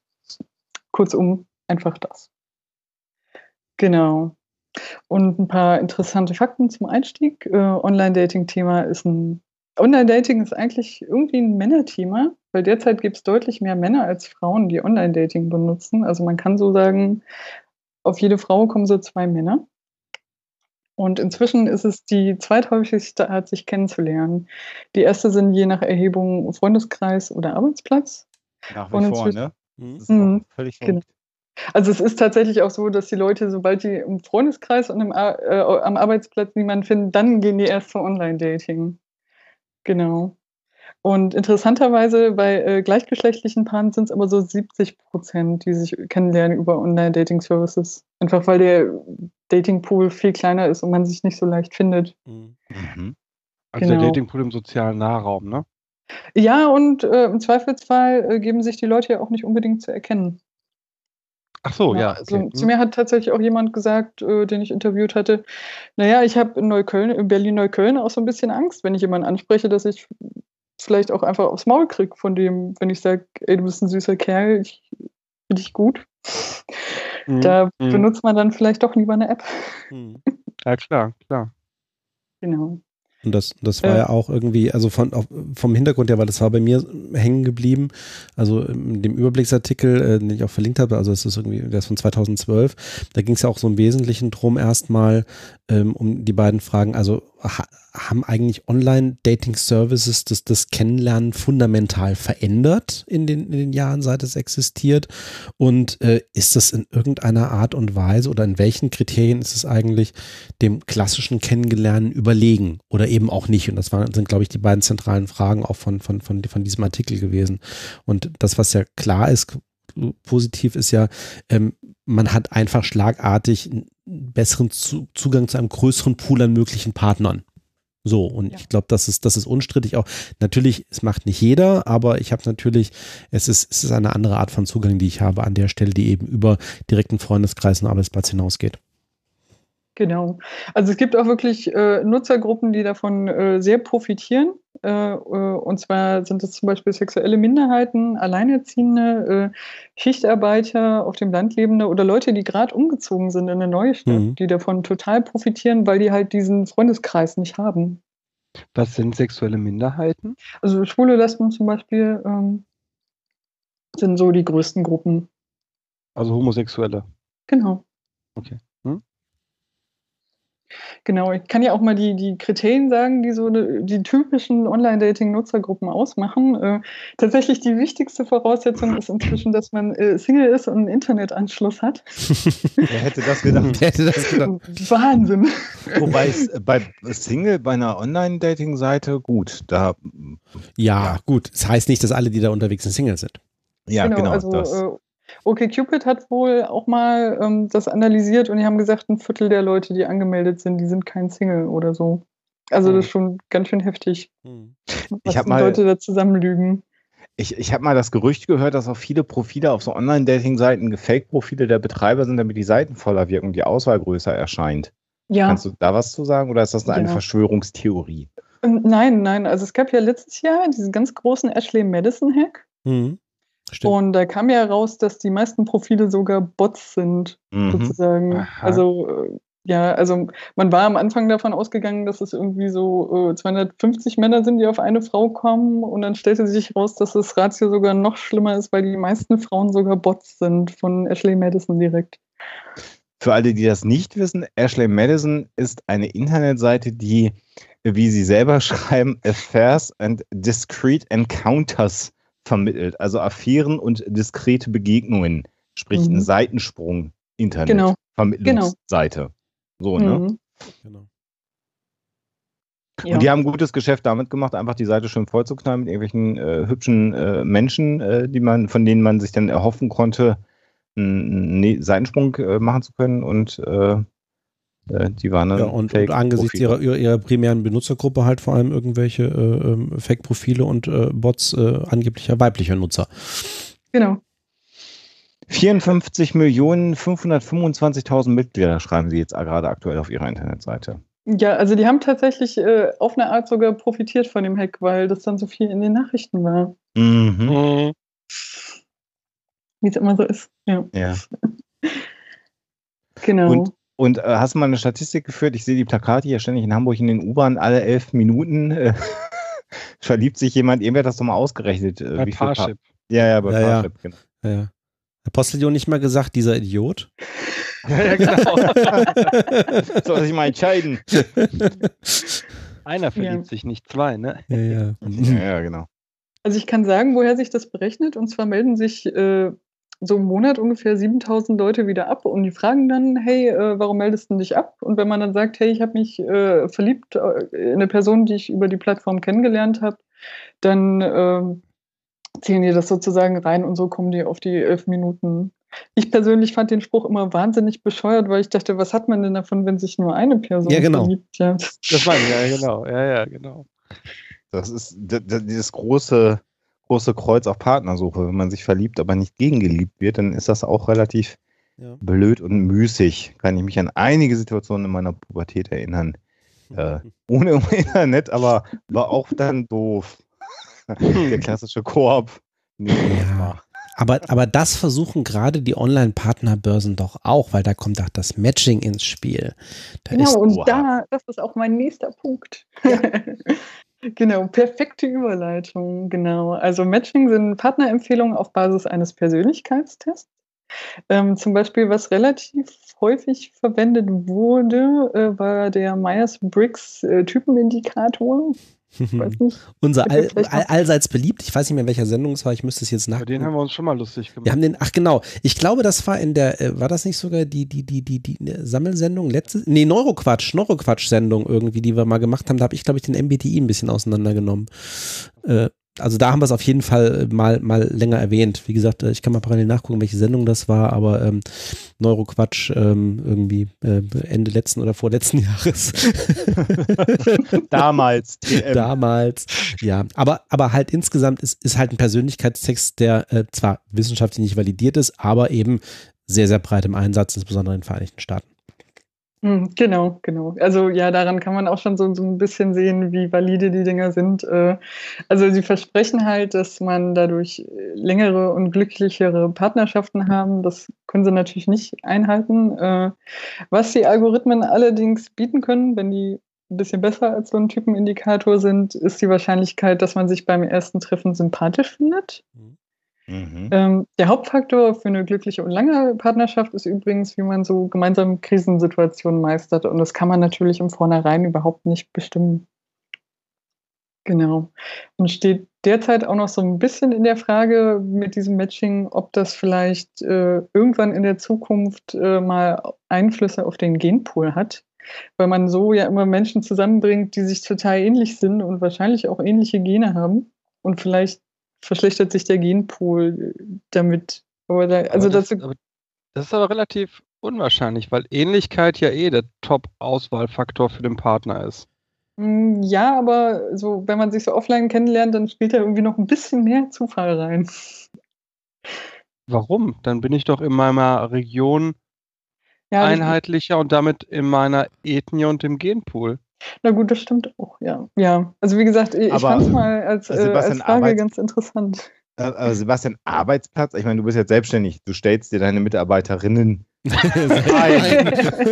äh, Ach ja kurze Pause. Äh, es gibt aber auch Menschen, die sind an einem Arbeitsplatz, wo sie sich das natürlich nicht aussuchen, mit wem sie zusammenarbeiten. Und dann ist es natürlich schon so, dass du eventuell die Gemeinsamkeit der gleichen Berufsausbildung eventuell hast. Ähm, und dann ist ja die Frage, wen findest du generell aus dem Büro sympathischer als andere? Und äh, dann der Schritt weiter, mit wem könntest du dir eine Partnerschaft vorstellen? Dann stimme ich dir wieder zu. Das sind natürlich Ähnlichkeiten, aber die musst du ja auch erstmal dann rausfinden. Nur weil du im gleichen Büro arbeitest, mhm musst ja. du ja nicht aufeinander abfahren. Also, also, also ja, ja, nee, mir ging es mir ging's um einen anderen Aspekt. Mir ging es um den Aspekt, dass wenn ich offline Leute kennenlerne, die ja wahrscheinlicher eher meiner Ethnie äh, und meinem Genpool nahestehend sind aufgrund der Wohnsituation, als wenn ich völlig frei aufgrund von als relevant definierten Kriterien ohne Kenntnis der Ethnie äh, in einem Dating-Plattform bin, oder? Nee, völlig frei ist es ja nicht. Das ist ja genau das Problem bei der ganzen Geschichte. Du hast ja trotzdem sozusagen einen Fragebogen mit den Basisdaten, die du ausfüllst. Und dann kommt es sozusagen ein Stück weit auf den, auf den Algorithmus an, den die Dating-Seite verwendet, um, um das Matching herzustellen. Und die allermeisten, und das kommt in den Überblicksartikel vor, gehen halt danach gleich und gleich erstmal. Es gibt auch ein paar ne, unterschiedlich. Ich kann mich auch irgendwie dran erinnern. Irgendwie zum Teil kannst du auch gefragt werden, okay, ich bin so, ich suche aber bewusst einen Partner, der folgende Eigenschaften hat, die sich von meinen unterscheiden. Ähm, und danach wird dann durch, durchaus gematcht. Ähm, ich aber da hast du auch einen Partner. Genau, ja, zum Beispiel. Ne? Also ich esse gerne und kann nicht kochen. Wenn ich einen Partner finde, der super kocht, der, der, der gerne kocht, wäre doch super. Ja, ja klar, kann ich, kann ich natürlich machen. Ähm, auch weil es gerade im Chat irgendwie vorkam. Also ich, ich habe noch so ein bisschen aus dem, äh, für mich war im Studium immer genau dieses Jahr, hm, Alltagspsychologie, was ist denn jetzt wirklich dahinter? Diese Beispiele, gleich und gleich gesellt sich gern, Gegensätze ziehen sich an. Was denn nun? So, und was ich noch so im Kopf habe, was ich aber nicht mehr weiß, ob das noch hundertprozentig stimmt, ja klar, für die erste Anbahnung einer Beziehung macht gleich und gleich gesellt sich gern durchaus Sinn, weil ansonsten kommst du auch kaum zusammen. Du brauchst auch einen gewissen Grundsatz an Gemeinsamkeiten. Aber für die Länge der Beziehung ein gewisses Maß an Gegensätzen und quasi Komplementärem sind, wären durchaus hilfreich. So habe ich das bei mir also abgespeichert. Also die Studienlage der ja? aktuellen Forschung unterstützt deine zweite Aussage so gar nicht. Okay. Sondern Nein, meist, löst man es, meist löst man es dadurch auf, dass Alexander man sagt, ist beruhigt. Äh, also beide Aussagen stimmen, aber anders, nämlich äh, durch die Attributionstheorie, also äh, die, die Frage, was ist mir wichtig? Ähm, man definiert erstmal, was ist für mich wichtig und auf diesen Dimensionen, die mir wichtig sind, zum Beispiel ähm, habe ich echt hier erlebt, in einem anderen Fall, ähm, Fußballpräferenz, so, ne? Ich, ich würde nie mit einer Nicht-Schalkerin zusammen sein, hatte ich in dem Fall. Ähm, so, ne, das definiere ich jetzt als wichtig und dann können natürlich andere Sachen auseinandergehen, ne, keine Ahnung, äh, welche Musik man mag oder so, ne. Aber die, die Dauer oder die Stabilität einer Beziehung wird, so wie Luise zum einen sagte, durch äh, das gemeinsame Erleben, das, die gemeinsame Weiterentwicklung in eine Richtung, so würde ich das mal äh, zusammen fassen, äh, benennen.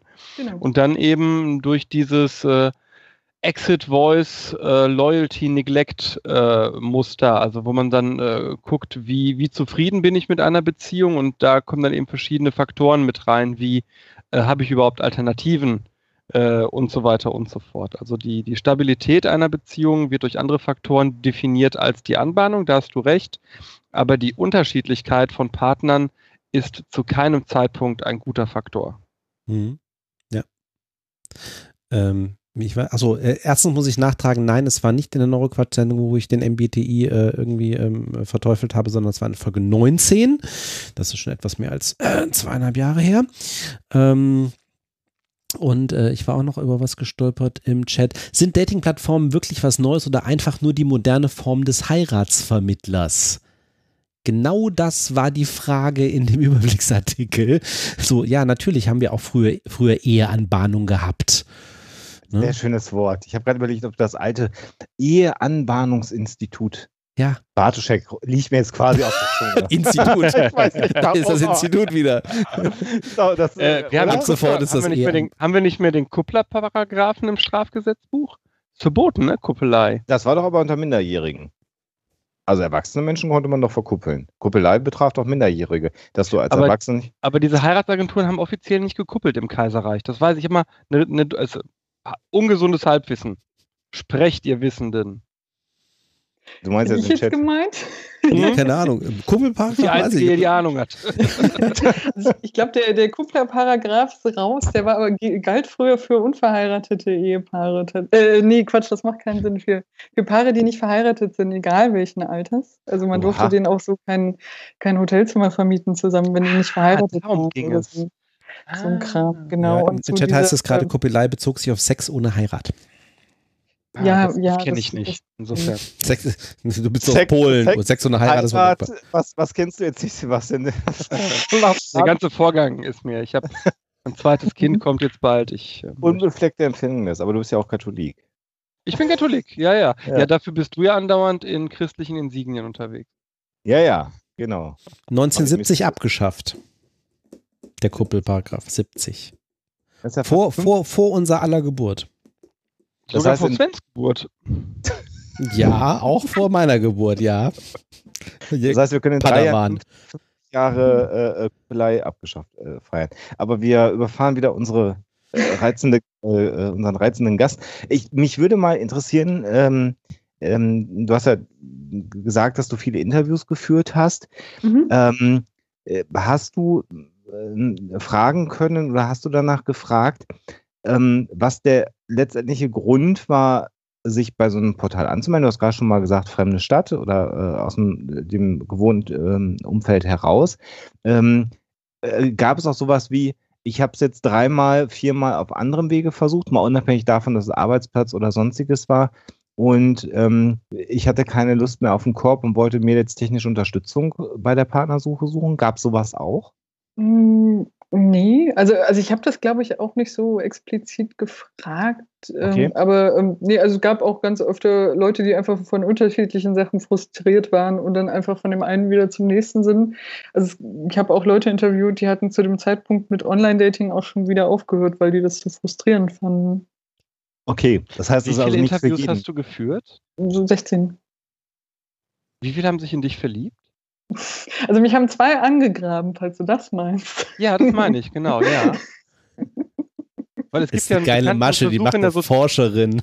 ja, es gibt so diesen wunderbaren Versuch in der Sozialpsychologie, wo einer über eine äh, über diese schwankende Hängebrücke geht und am anderen Ende ist eine äh, Interviewerin, eine Sozialpsychologin und die Leute, die über diese schwankende Brücke äh, gingen, aufgrund der, so ist die Deutung dieses Versuchs, aufgrund der ausgelösten äh, physiologischen Erregung, hat dann diese physiologische Erregung zugeordnet auf das Konstrukt Liebe und hat dann die Interviewerin angegraben. Und das ist ja auch passiert. Also wie gesagt, nur ja, Ich glaube nicht, dass sie Messungen gemacht hat. Nee, also genauer weiß ich noch einschätzen, ob sie eingegraben wurde. das schon. Ja, danke. Das heißt, so nach, nach dem Interview kam dann der Satz, können wir, wollen wir uns nicht mal auf ein Bier treffen oder so wenn man es so salopp formulieren würde. Wenn das nicht okay. indiskret ist, die Frage. Ja, so, so in etwa. Ja, okay. Okay, das, was ich wissen wollte, hast du nicht gefragt. Was hast du denn äh, sonst noch so für Fragen äh, äh, gestellt oder dabei rausbekommen? Du hast ja schon so ein bisschen dein Ergebnisteil ähm, äh, geschildert. Also die, genau die Frage, früher waren es Eheanbahnungsinstitute. Gibt es einen Unterschied zwischen den alten Eheanbahnungsinstituten und modernen Dating-Plattformen? Ja, total viele. Ich weiß jetzt gar nicht, wo ich da anfangen soll. Das ist so, so die, die, die Frage, fass mal deine Masterarbeit in zwei Sätzen zusammen. Was Wir- ist denn der für dich überraschendste Unterschied gewesen, wo du gedacht hast, Mann, Mann, Mann, das äh, hätte ich jetzt mal nicht gedacht. Nee, es waren, glaube ich, tatsächlich so ein bisschen die, die, die auffälligen Sachen, dass man halt so wahnsinnig viel ähm, äh, Auswahl auf einmal hat. Und ja. Nee, also kann, ich kann darauf jetzt gar nicht so richtig antworten, tut mir leid. Also es geht halt einfach irgendwie von hinten los. Man lernt die Leute erstmal so äh, aus dem Kopf raus kennen, also die Gedankengänge von denen. Und Mhm. dann trifft man die als Person und stellt dann fest, okay, als Mensch mag ich dich total, als Date so gar nicht. So, das Mhm. ist auffällig. Das, Das ist heißt, auch ein, die, die, das ist die, auch ein Riesenproblem. Die körperliche Attraktivität passt dann nicht, wenn man es. Äh, ist es das? Also, dass man sagt, m, äh, prima Brieffreund, aber in eine Kiste würde ich mit dir jetzt nicht steigen wollen? Ich überspitze jetzt ganz bewusst und lasse mich dafür ja, gerne ja, verprügeln. also auf eine Art ja. Also, ähm, also klar gibt es Fotos, aber da ähm, ist eigentlich Mhm. auch jedem klar, dass man da irgendwie das Beste nimmt. Und äh, also okay, Cupid hat auch mal analysiert, je beliebter ein Bild ist, desto älter ist das. Also man nimmt dann einfach eins, wo man mal richtig gut aussah und das ändert man nie wieder. Und wenn man, wenn man Pech hat, erkennt man dann die Leute gar nicht, wenn man die dann vor Ort trifft. Das ist ja Und- auch so ein großes Problem, was die Leute haben, wenn sie dann äh, zum Beispiel mich in der Realität treffen und dann immer furchtbar enttäuscht. Oder Sebastian, Sind- der ist plötzlich so nett. Sebastian ist so nett, wobei Sebastian so alt aussieht im Gegensatz zu mir oder jünger ist. Auch wir hätten da Fotos von dem Morgen in Berlin. Ähm,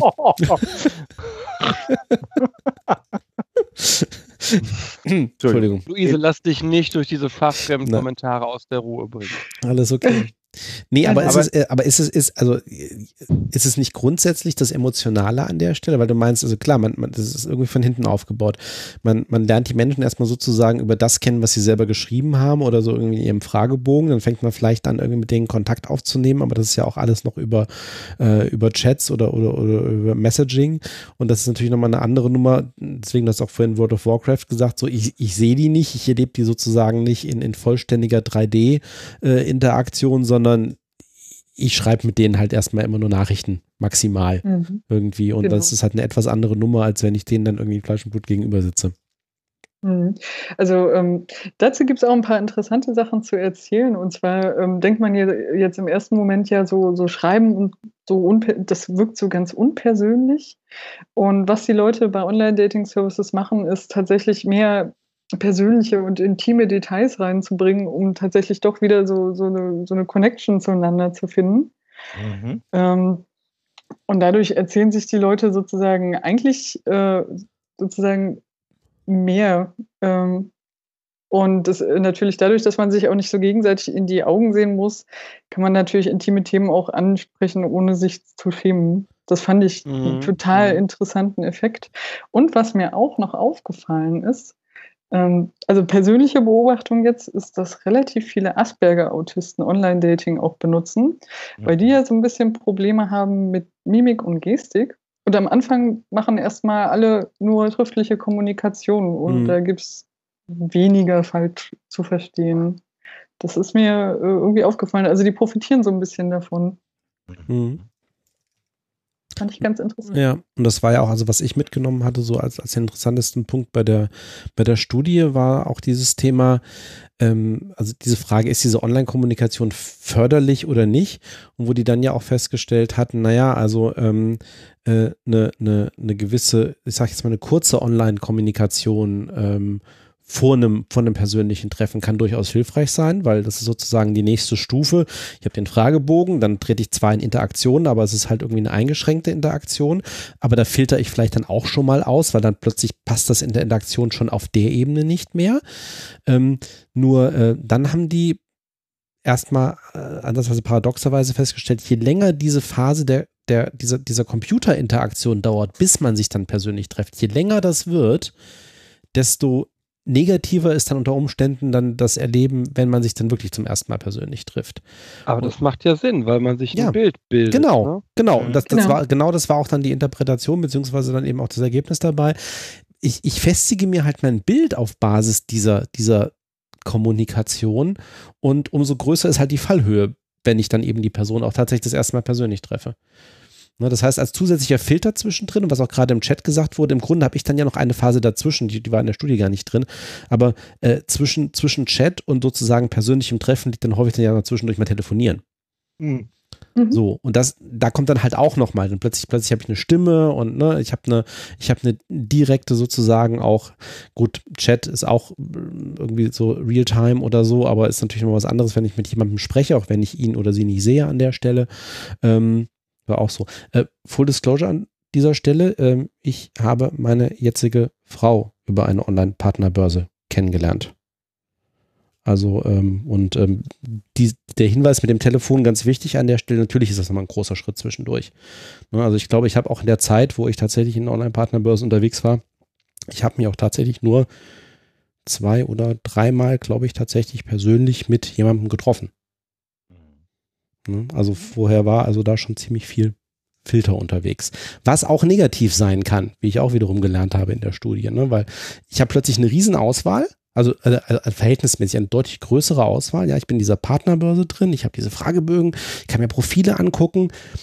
Plötzlich fange ich aber an, auf dieser Basis Maßstäbe anzulegen und mir Regeln zurechtzulegen. Ne? Wer könnte interessant sein, wer könnte weniger interessant sein die vielleicht meilenweit von dem entfernt sind, was ich im normalen Leben machen würde. Also jetzt außerhalb mhm. der Partnerbörse machen würde. Und das kann natürlich auch nach hinten losgehen.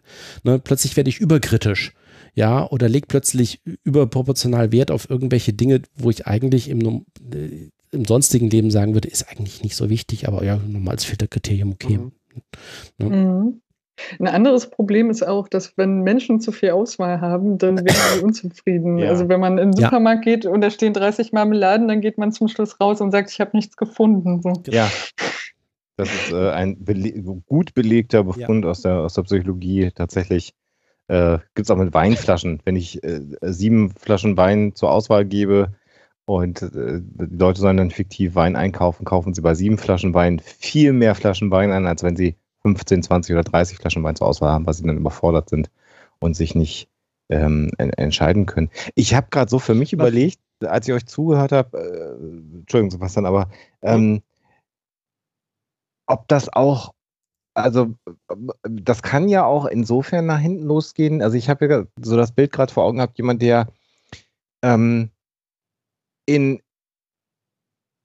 wie, ich weiß mal schwer zu sagen, real, im, im, Real Life sozusagen. Ich sage ich sag immer offline, weil das klingt nicht ja. so negativ. Ja, also sagen wir offline, äh, äh, äh, nicht ähm, äh, den, den Partner gefunden hat, mit dem er äh, sein Leben äh, verbringen möchte oder zumindest einen wesentlichen Abschnitt seines Lebens, wie man es dann auch immer sagen möchte, dann geht der in eine Dating-Plattform, hat die Gewissheit, alle, die da mit mir unterwegs sind, wenn es dann keine Bots sind, sind ja auch auf der Suche. Das ist ja auch ein Stück weit mhm. Sicherheit, was du bekommst.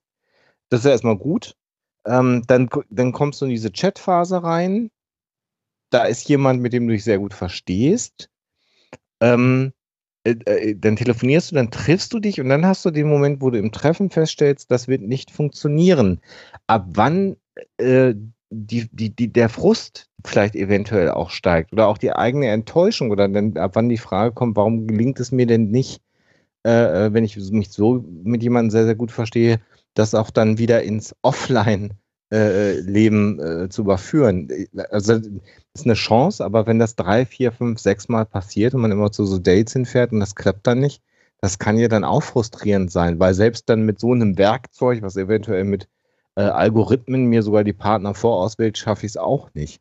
Das kann ja auch einen negativen Einfluss auf die Selbstwirksamkeit haben. Ich habe keine Studien gelesen, aber ich würde Ja, so gleichzeitig äh, äh, bekommt man ja auch viel Ego-Streicheleinheiten, wenn man so angeschrieben wird oder die Leute antworten okay. zurück. Ne?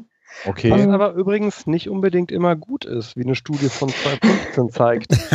weil das, ja, weil nämlich mhm. diese Ego-Streicheleinheiten, hier eine Studie von 2015 von oh Gott, französischer Name, Fougueret heißt der, mit so einem Strich auf dem E. Auf jeden Fall, der und seine Kollegen haben gezeigt, dass ähm, wenn Frauen sich ähm, attraktiver einschätzen, äh, beispielsweise aufgrund von äh, Komplimenten, dann äh, setzen sie ihre ähm, Schwellen weiter hoch ähm, und äh, flirten, also, sie, also hier ist innerhalb der aktuellen mehr flirten mit anderen Männern, attraktivere Dating-Alternativen äh, werden ausgewählt und es gibt äh, mehr äh, Gedanken an eine, eine also das bezog sich hier natürlich dann auch auf verpartnerte äh, Leute, ne?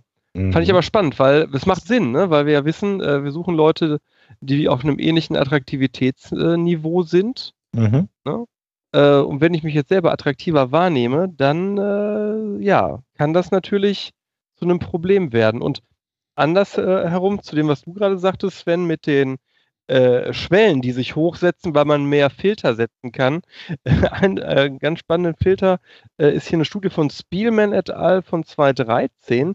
Die haben herausgearbeitet, dass äh, die Angst, Single zu sein, ein bedeutsamer Prädiktor ist, um sich mit weniger mhm. in einer zukünftigen Beziehung und auch mit einer unbefriedigenden Beziehung zu begnügen. Das ist spannend. Da habe ich auch drüber nachgedacht und das ist schön, dass du da eine Studie zu hast. Also bevor gar nicht. Also die Studie hat übrigens die Mona, Mona Zions rausgesucht. Vielen Dank, Mona. Wieder eine Praktikantin, die ich dafür äh, eingespannt habe. Du hast tolle Studien rausgesucht. Großartig. Aber das ist ja auch spannend. Also dann so die, die, äh, das würde ja auch dieser Frustthese so ein bisschen äh, dann äh, in die Karten spielen. Bevor es dann gar nicht klappt, dann äh, gebe ja. ich mich mit weniger zufrieden. Denke ich meinen Schwellenwert, ne? Mhm. Spannend. Ja, ja wobei also ich, ich, ich denn, die, Darf ich mal wieder einfach? Ja, darfst du. ja, klar, klar, klar. Ihr dürft danach gerne weiter diskutieren. Nein, das ist natürlich ein zweischneidiges Schwert. Also Dan Slater hat in seinem Buch Love and Times of Algorithms hat er eigentlich ein komplettes äh, Kapitel dazu gehabt, dass diese Auswahl so groß ist, dass wir in Zukunft eigentlich damit rechnen können, ähm, dass man eigentlich immer das Gefühl hat, man kann noch mal wen Besseres finden und Leute sich weniger binden wollen und man sich in Zukunft wahrscheinlich äh, nicht mehr so mit schlechten und mittelmäßigen Beziehungen zufrieden gibt und unsere Beziehungen wahrscheinlich kürzer, aber dafür ein bisschen besser werden. Das war so seine äh, These dazu hängt, glaube ich, also jetzt äh, schmeiß mir dieses Wort, äh, hängt natürlich so ein bisschen von der Informationstransparenz ähm, ab. Ich dachte, wollte auch gerade so einwerfen. Grundsätzlich hilft natürlich erstmal, ne, ich bin so eine Online-Börse zum Beispiel drin, ähm, ich setze ein Suchprofil und sehe dann schon beim Setzen des Suchprofils, hm, da kriege ich jetzt aber nur drei Ergebnisse raus. Und, ne, ich, ich fange dann an, mich natürlich auch sozusagen ein bisschen stärker an dem zu kalibrieren, ähm, was, was gibt es denn? Ähm, das kann natürlich sich noch, also ne, da sind wir wieder bei der, bei der Normalverteilung, das kann sich natürlich noch einen normalen Rahmen bewegen, die sagen, okay, ich habe vielleicht ein bisschen so, ne, meine, meine, meine, ersten, meine ersten Gefühle sind vielleicht tatsächlich ein bisschen überdreht, äh, so nach dem Motto, meine Kriterien, die ich ansetze, also vielleicht habe ich da ein bisschen zu hohe Ansprüche, ähm, ich skaliere die ein bisschen runter, ähm, kann natürlich genau das, was Alexander sagte, im Zweifelsfall auch mal so weit führen, dass ich sage, okay, ich äh, gehe dann vielleicht auch mal an Dinge dran, die mir äh, vielleicht nicht so ganz heilig sind, aber schon einigermaßen wichtig wären. Aber ähm, bevor ich dann halt überhaupt niemanden finde, ähm, gucke ich halt erstmal. Klammer auf, vielleicht dann auch mit der Hoffnung, dass wenn ich jemanden finde, ihn dann der eine oder andere Sache vielleicht noch ändern kann. Nein, nein, schlechte Strategie im Leben, liebe Leute. Menschen ändern sich nicht wirklich. Oh, den mache ich, den, den Partner mache ich mir schon zurecht. Genau, den Ach, Partner ja. super Idee. Nein, funktioniert nicht. Ähm, da macht ihr euch echt unglücklich bei. Nein, ähm, aber ich glaube, auch da ist wieder ein Kontinuum. Ne? Also zum einen glaube ich, also grundsätzlich ist erstmal so diese, ist, ist diese Kalibrierung gar nicht schlecht. Ich, ich glaube, das, was du gerade zitiert hast, Luise, also mhm. wenn man komplette Transparenz hätte, über sozusagen alle oder die meisten verfügbaren Partner und dann irgendwie so dieses Matching dann irgendwie hinbekommt. Äh, glaube ich, das kann durchaus einer, einer von diesen, diesen Effekten sein. Ist halt unvollständige Information, die wir haben. Also es kann immer noch was anderes dazwischen kommen. Ähm, aber ja, ich glaube, in den extremen Ausprägungen, klar, ich äh, schraube dann vielleicht meine, meine Kriterien so weit runter, dass es dann halt einfach passt. Mir fällt dieser tolle Liedtext von diesem einen aktuellen deutschen Song irgendwie momentan nicht ein, mit Wolke 7, ne? Lieber, wie war's? Ähm, äh, lieber mit dir auf wieder wie Wolke 5 als ganz allein oder so. Ähm, ja, so in die Richtung. Kann natürlich auch passieren. Ja, also ich hatte jetzt eher das Gefühl, dass man eigentlich deutlich mehr Auswahl hat, einfach mhm. dadurch, mhm. dass alles viel mehr vernetzt ist. Mhm. Und in dem Zusammenhang steht noch ein Phänomen, was eigentlich ganz neu mit Online-Dating aufgekommen ist, und zwar das sogenannte Ghosting. Mhm. Ähm, und zwar beschreibt das, dass sich Personen nicht mehr melden meistens schriftlich über einen Messenger oder keine Anrufe mehr annehmen. Und das funktioniert über Online-Dating natürlich deutlich einfacher als früher, weil man ja keinen gemeinsamen Freundeskreis mehr hat. Und wenn sich die Person einfach totstellt, dann ist sie auch irgendwie weg aus dem eigenen Leben. Und das ist echt schlimm. Da habe ich für den WDR was zugemacht, weil es im Prinzip ein Verlusterlebnis ohne Möglichkeit des Abschlusses ist. Mhm. Das ist äh, echt übel für den Betroffenen. Ne? Das äh, Mhm. ist auch so eine Unart, die ich bei, ähm, bei einem Kollegen gesehen habe, der noch ein bisschen jünger ist und halt Tinder ganz viel nutzt und so. Und ähm, der hatte echt drunter äh, zu leiden, was ich sehr gut verstehen kann. Mhm. Wenn auf einmal jemand weg ist, als wäre er tot oder halt ein Geist, deswegen ja Ghosting, Mhm. äh, und du nicht die Möglichkeit bekommst, um zumindest diesen blöden Satz äh, zu hören, äh, lass uns doch gute Freunde bleiben, aber wir passen nicht zueinander. Mhm. Mhm. Das, ich wollte auch gerade gerade irgendwie, na- ne, Tinder kam mir da auch, weil wir hatten nämlich eine Frage auch von einer anderen Hörerin, von ähm, Alena, die sagte, ja, also auch, so, auch durchaus aus eigener Erfahrung, so Nutzung von Tinder. Ja, ähm, ne, wie ist denn das? Also auf der einen Seite irgendwie sehr oberflächlich, weil ich, ich Ne, es geht eigentlich vor allem um, um, um Attraktivität, gleichzeitig, ne, also wie anspruchsvoll bin ich da in der Partnerwahl, aber dann eben auch genau dieses Phänomen, dass sich Leute halt einfach plötzlich nicht mehr melden. Aber ja, ist dann halt einfach so, weil ist, die Schwelle ist natürlich deutlich niedriger als bei anderen Medien. Es gibt halt keine anderen Bindungen oder Verknüpfungen mehr. Ja, man fühlt sich halt nicht so verantwortlich. Also Ja. Mit der Gefahr, mit, mit, mit der Gefahr natürlich generell bei dem Ganzen, dass, dass, dass du eine sehr starke, äh, ist Objektifizierung ein Wort? Also, dass du, dass du wirklich dann natürlich sehr stark ne, Menschen dann natürlich sehr stark auf ihr Profil und dann eben auf diese Online-Persona dann irgendwie reduzierst und äh, eben dir dann eben keine großen Gedanken drüber machst. Äh, Ist jetzt nicht spezifisch für Online-Dating. Ich glaube, haben wir im, im, im virtuellen an ganz vielen Stellen natürlich. Mhm. Ja, den Gedanken hatte ich auch gerade. Also so, da merke ich auch, dass ich ein bisschen älter langsam dann auch schon bin. Ähm, wobei ich ja durchaus mich auch viel im Netz bewege, aber ich habe In der virtuellen Realität unterwegs bin, hier und da vorbei suche. Online. Surfe. Genau, Surfe. äh, ähm, Neulandtourist. also Entschuldigung. Alles gut.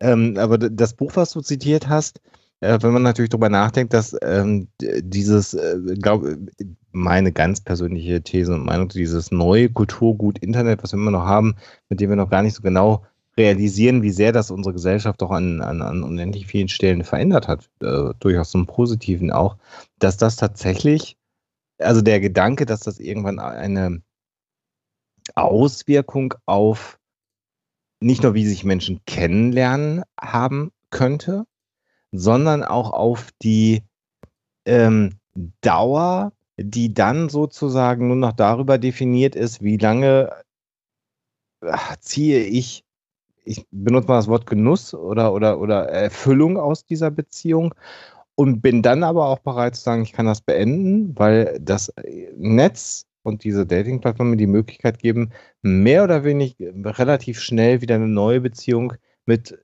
die dann besser zu meinen, vielleicht dann sich gewandelten Ansprüchen oder so äh, hat. Das hat ja auch so eine ähm, Implikation auf das Bild von Familie und Beziehung, was ja im Moment eher moralisch, ethisch von wem auch immer in der Gesellschaft geprägt wird. Ich glaube nicht, dass das irgendeinen Einfluss haben wird, denn äh, das, Hast, was hat überhaupt jemand verstanden, was ich, was, was ich Ja. erzählen wollte? Okay. Natürlich, klar. Das ist ja, ähm, da, äh, jetzt argumentierst du wie ein linker Sozialkonstruktivist und lässt völlig hinten rüberfallen, dass ein Aspekt von äh, Partnerschaft und Liebe äh, oder romantischer Zuneigung äh, ja tatsächlich der nicht unwesentliche Aspekt der Genweitergabe über das äh, Erzeugen gemeinsamer Kinder ist. Wenn dieses äh, Elend aus linker Identitätspolitik nicht wäre, dann könntest du recht haben. Aber solange Menschen auf Kinder angewiesen sind, wird sich da gar nichts ändern. Aber da bist du jetzt, argumentierst du gerade so ein bisschen wie so ein äh, ähm, katholischer Osteuropäer. So. ich hatte jetzt. Ich hatte, dachte, jetzt kommt so Biologismus äh, um die Ecke. Nee, nee, nee, nee, aber das ist doch eher, also ich meine, dass wir immer weniger Kinder in die Welt setzen, äh, insbesondere in Deutschland, ist ja schon auch äh, äh, Fakt. Also das scheint ja in den Hintergrund zu treten. Ich weiß, was du sagen willst. Ich will dich da auch gar nicht angreifen, aber. Nein, nein, also das, auch das ist ja ähm, durchaus umstritten. Setzen wir weniger Kinder auf die Welt? Echt? Ich höre andauernd das Gejammer darüber, dass wir angeblich ach so viele Menschen auf diesem Planeten äh, beherbergen müssen. Wir haben in Mitteleuropa in Mitteleuropa ist es, äh, haben wir eine, eine Delle. Ähm, ich sehe aber nicht, dass diese Delle, die ja schon viel länger äh, äh, anhält, irgendwas zu tun hat mit der Partnerwahl übers Internet. Nee, nee, jetzt noch nee, nicht. Aber jetzt noch nicht, aber die Frage ist ja, wenn sich das so weiterentwickelt, das ist ja einfach nur der, der, der, Aspekt. Also ist aber schön, dass du, dass du mich da scherst. Die Frage, die ich da eigentlich gerade mir selber auch stelle, ich habe da gar keine Antwort drauf, ist die Frage, ist es dann irgendwann so, dass eine Beziehung noch der Erfüllung, sagen wir mal, des Gefühls einer glücklichen Partnerschaft ist? Ohne Kinder? Oder bleibt es dabei, dass äh, auch in einer äh, Dating-Plattform am, am Ende die Gründung einer Familie steht? Ich habe da keine Zweiteres, Antwort drauf. Ich glaube, die Frage wurde eigentlich. Die, die, Antwort ist ganz einfach. Zweiteres, weil der Markt okay. regelt, und das Erstere ist keine evolutionär stabile Strategie. Die Leute werden rausselektiert und diese äh, Idee auf Dauer. Ich glaube, die Frage hat sich eigentlich schon viel früher beantwortet, äh, weil die äh, Geburtenrate ja schon, schon viel eher runtergegangen ist, als dass es Online-Dating gab. Ja. So. ja. Also seitdem es äh, äh, sozusagen so Rentenzahlungen vom Staat gibt, seitdem geht ja die, äh, die Zahl der, der Geburten runter. Also mhm. hat, glaube ich, eher damit zu tun, dass man sich selber nicht mehr absichern muss. Und Kinder halt jetzt irgendwie so, ein, so einen Hobbystatus haben. Daran ist Online-Dating nicht schuld. Woran denn? ja, korrekt. Also, nee, also ich, ich will ja auch gar nichts konstruieren, das ist einfach so ein Gedanken, die sich ja. gerade äh, in den Kopf geschoben haben. Nee, nee, also ich, ich sehe schon durchaus den Nutzwert. Also wenn ich, ich mir jetzt vorstellen würde, ich wäre in der heutigen Zeit Single, was ziemlich schwierig ist, weil ich seit fast 20 Jahren in einer stabilen Beziehung bin, aber ähm, äh, wahrscheinlich würde ich das auch machen bei den Dating-Plattformen. Sven hat es ja schon gemacht, dass er es gemacht hat. Und ich kenne selber. Das ist spannend, weil ich habe das jetzt bei dem Kollegen mitbekommen mit Tinder, ne? Ja, und ja, halt, was der so, was der so auch an Dating-Plattformen macht. Und mir ist klar geworden, wenn ich jetzt wieder Single wäre, ich würde einfach in Kneipen abhängen. Und einfach da Frauen ansprechen. Ich würde es, glaube ich, wirklich nicht online machen, aus okay. dem Grund, den Sven gerade benannt hat, weil ich weiß, dass ich da meine Ansprüche zu hoch schrauben würde für das, wie ich selber drauf bin. Ich kann mir eigentlich nicht die Ansprüche erlauben vor dem Hintergrund, wie ich bin, die ich aber dann, wenn ich die Möglichkeit hätte, sie zu setzen, setzen würde. Das weiß aber, ich. Aber ja, obwohl, obwohl du das direkte Feedback bekommst, dass deine Ansprüche zu hoch sind? Also kriege ich ja nicht. Ich kann mich nee, ja erst nee, einmal eloquent ganz gut verkaufen online, weißt so, du? Und nee. das wäre genau mein Problem. Und wenn ich dann das Mädel treffe, dann siehst so. du mich und denkst sich, Ach so. Ja, ja. Nun gut. Herr äh, ich muss jetzt auch noch hier die Fußnägel lackieren gehen. Das ist aber eine interessante äh, hm. Binnensicht, die du auf dich hast. Ja. Also äußerlich sehe ich scheiße aus, aber vom, vom Kopf her kriege ich jede rum. Ich krieg's, ich, krieg's hin, ich krieg's hin, mich besser sprachlich zu verkaufen, als ich optisch attraktiv bin. Mund fürs Podcasten. Aber es fängt ja immer erstmal mit den Bildern an. Also die Bilder sind bei einem Profil das Aller, Allerwichtigste. Ja, dann nehme ich das vom Rotlauf, ist doch klar. vorhin, vorhin, kam die, vorhin auch kam, kam, die Frage im Chat, ich weiß nicht mehr hundertprozentig, aber nachdem du das erwähnt hattest, auch von wegen die, die alten Bilder nehmen, ähm, ob es irgendwelche Kenntnisse darüber gibt, inwieweit diese Bilder, Bilder gepusht sind irgendwie, also mit Photoshop oder wie auch immer dann nochmal man dann daran geht oder weißt du da irgendwas? Darüber, darüber nicht. Ähm, Worüber ich weiß zum Beispiel, ähm, tatsächlich macht es äh, was aus, mit welcher Kamera die Bilder aufgenommen sind, zu welcher Zeit und welche Tätigkeiten man auf dem Bild ausübt. Mhm. Macht, ja, genau. Ähm, also, also, zum Beispiel ähm, wichtig ist, dass man was Interessantes macht, äh, also irgendwie auf Reisen ist oder eine, eine Aktivität macht, einen Sport. Äh, was nicht so cool ankommt, ist halt wirklich das, das, das Healthy im Bad Oder halt, wenn man noch so, so, so ein Bild von, Ex, Bild von der Ex-Freundin hat, wo, wo die Ex-Freundin so halb abgeschnitten ist, das kommt auch nicht so gut an. Sehr schön. Das einzige Bild, was ich Aktivität bei aktiv in Unterwäsche irgendwo rumräkeln. Also gilt für beide äh, Geschlechter. Ja, also, bei, also ähm, Frauen können das bringen zu einem bestimmten Alter und bei Männern, ich glaube, bis zu 25 dürfen die den Oberkörper zeigen und danach nimmt das auch schon wieder ab, dass das hm. wirklich gut kommt. So. Okay. Ja. Spannend. Hm, also da gibt es, äh, OkCupid hat tatsächlich äh, ein Analyse-Department und die haben einen Blog, wo die tatsächlich einfach so regelmäßig so eine verrückten Sachen rausposten. Stimmt, äh, da kann ich mich dunkel dran erinnern, darüber war ich schon mal gestolpert. Das ist total schräg. Das ist wirklich total schräg. Das waren die E-Mails, Sven äh, Rudloff, zieh dich jetzt an auf dem Bild. du bist drüber. Mehr als 5000 Anfragen am Tag können wir nicht handeln. Ja, Brauche ich ja nicht. Hab ja meine, hab ja meine Liebste gefunden. Alles gut. Ja. Nee, aber es ist tatsächlich, also was wir auch gesagt haben, ich meine, äh, zum Teil auch einfach die, also klingt jetzt böse, aber die Notwendigkeit, weil ihr gerade sagtet, ne, so in, in unserem Alter, ja, ähm, ja, Freundeskreis, gut, ist, ist dann, ich will nicht sagen überschaubar, aber äh, man kennt sich, sind zum Teil dann irgendwie selber alle irgendwie in Partnerschaften und ähm, jeder kennt diese ähm, awkward Moments irgendwie, wenn dann plötzlich dann irgendwie zwei irgendwie langjährige Freunde dann plötzlich irgendwie zusammen sind oder ähnliches.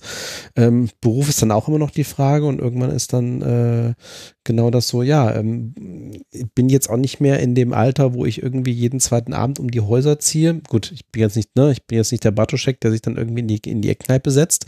Ähm, aber ähm, wo, wo habe ich denn sozusagen meinen Pool? Ja, ähm, wo ich dann nochmal zumindest gleich, gleich Gehirnte irgendwie finden könnte. Äh, ich glaube, die Möglichkeiten sind halt einfach an der Stelle da. Und ähm, das kann dann helfen.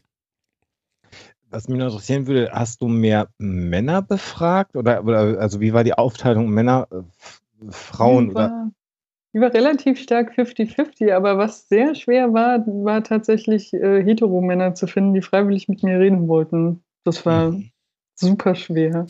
Het also so Het Heteromänner wollen auf Online-Stellenbörsen nicht mit Frauen sprechen.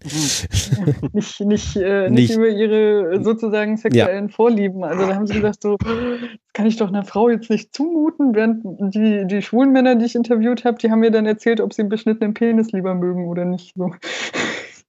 Was also hast, du denn, was hast du denn alles gefragt? Wissen, aber danke, nee, das habe ich gar nicht gefragt. Aber ja. jetzt, jetzt, ist ja auch nach zehn, jetzt kannst du ja noch mal so ein paar von den interessanten Fragen, die du im Rahmen der Masterarbeit gestellt hast, nochmal. Wie gesagt, das, das, haben die ungefragt erzählt, ja. ah, okay.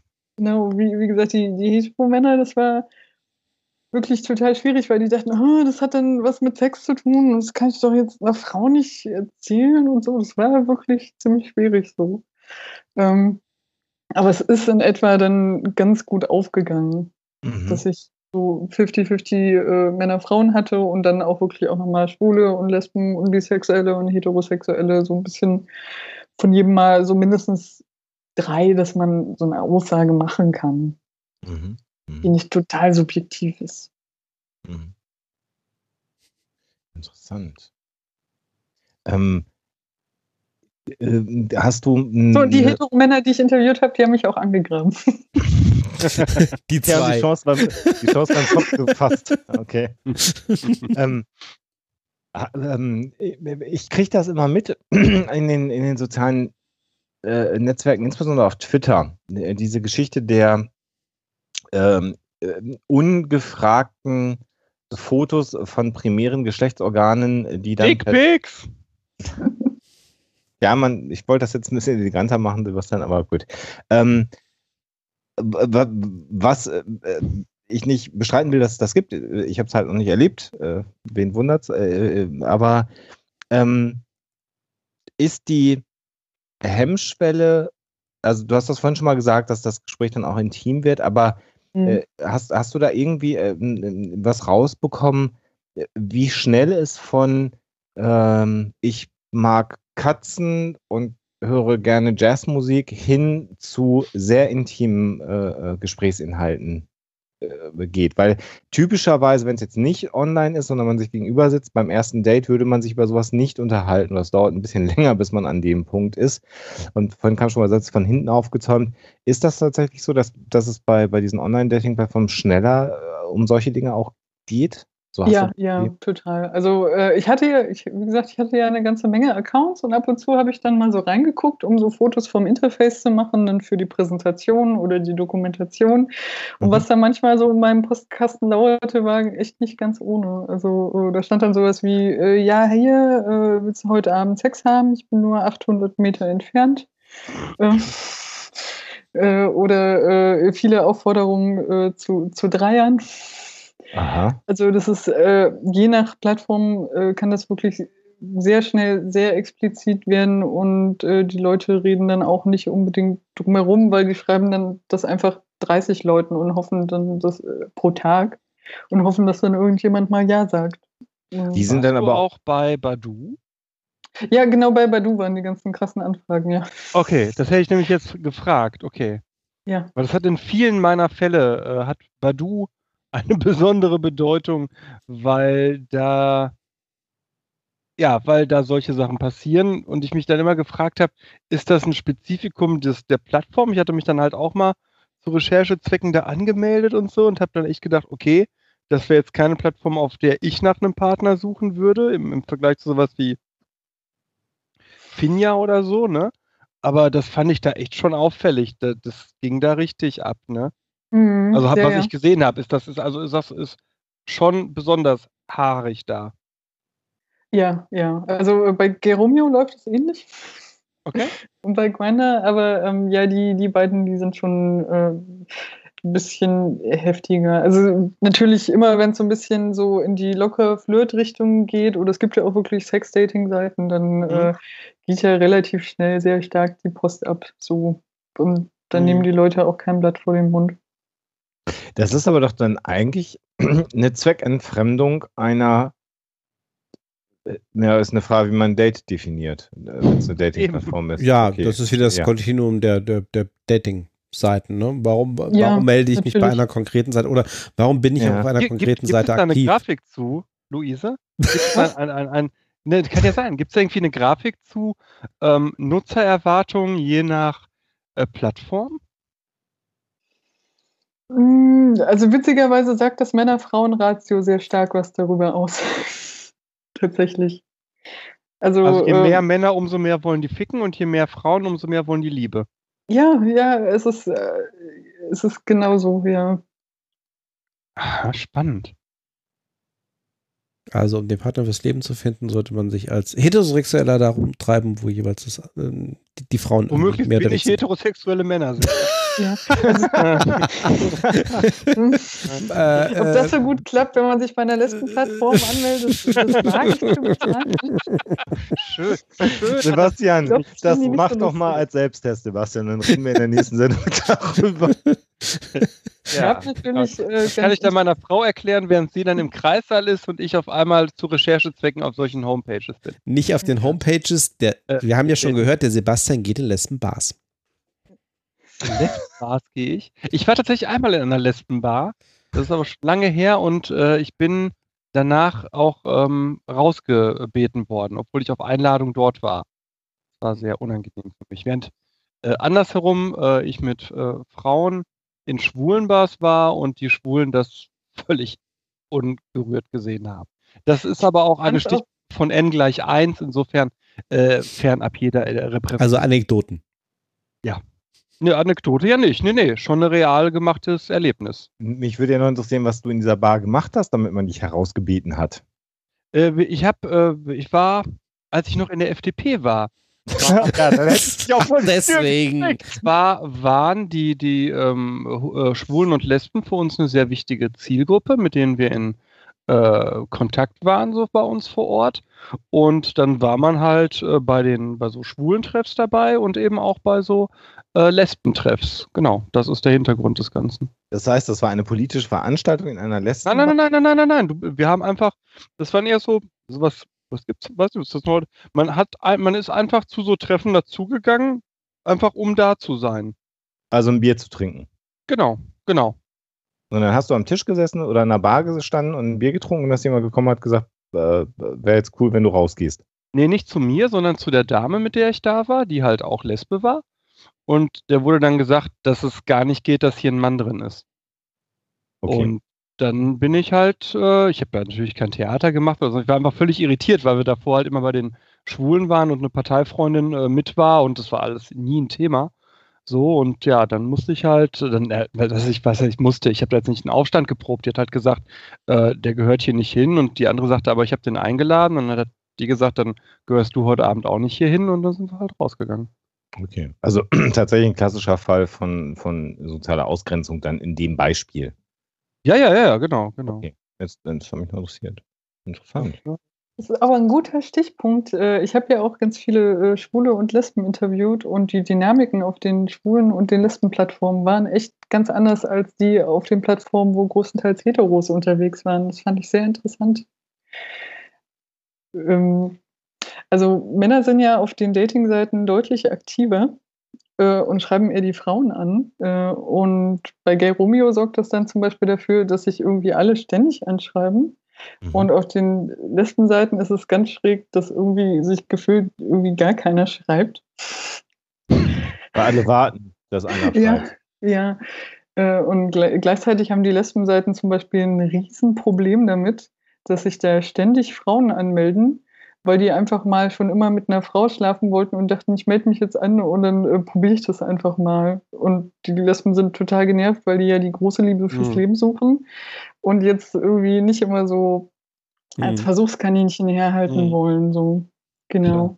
Da gibt es bei OkCupid auch eine ganz interessante Statistik dazu, dass irgendwie 51 Prozent der Hetero-Frauen sagen, ich würde es mal probieren, mal mit gleichen Geschlecht irgendwie rumzuknutschen oder Sex zu haben. Und bei den Männern war es irgendwie 17 Prozent, also kein Vergleich. Mhm. Ja. Hm.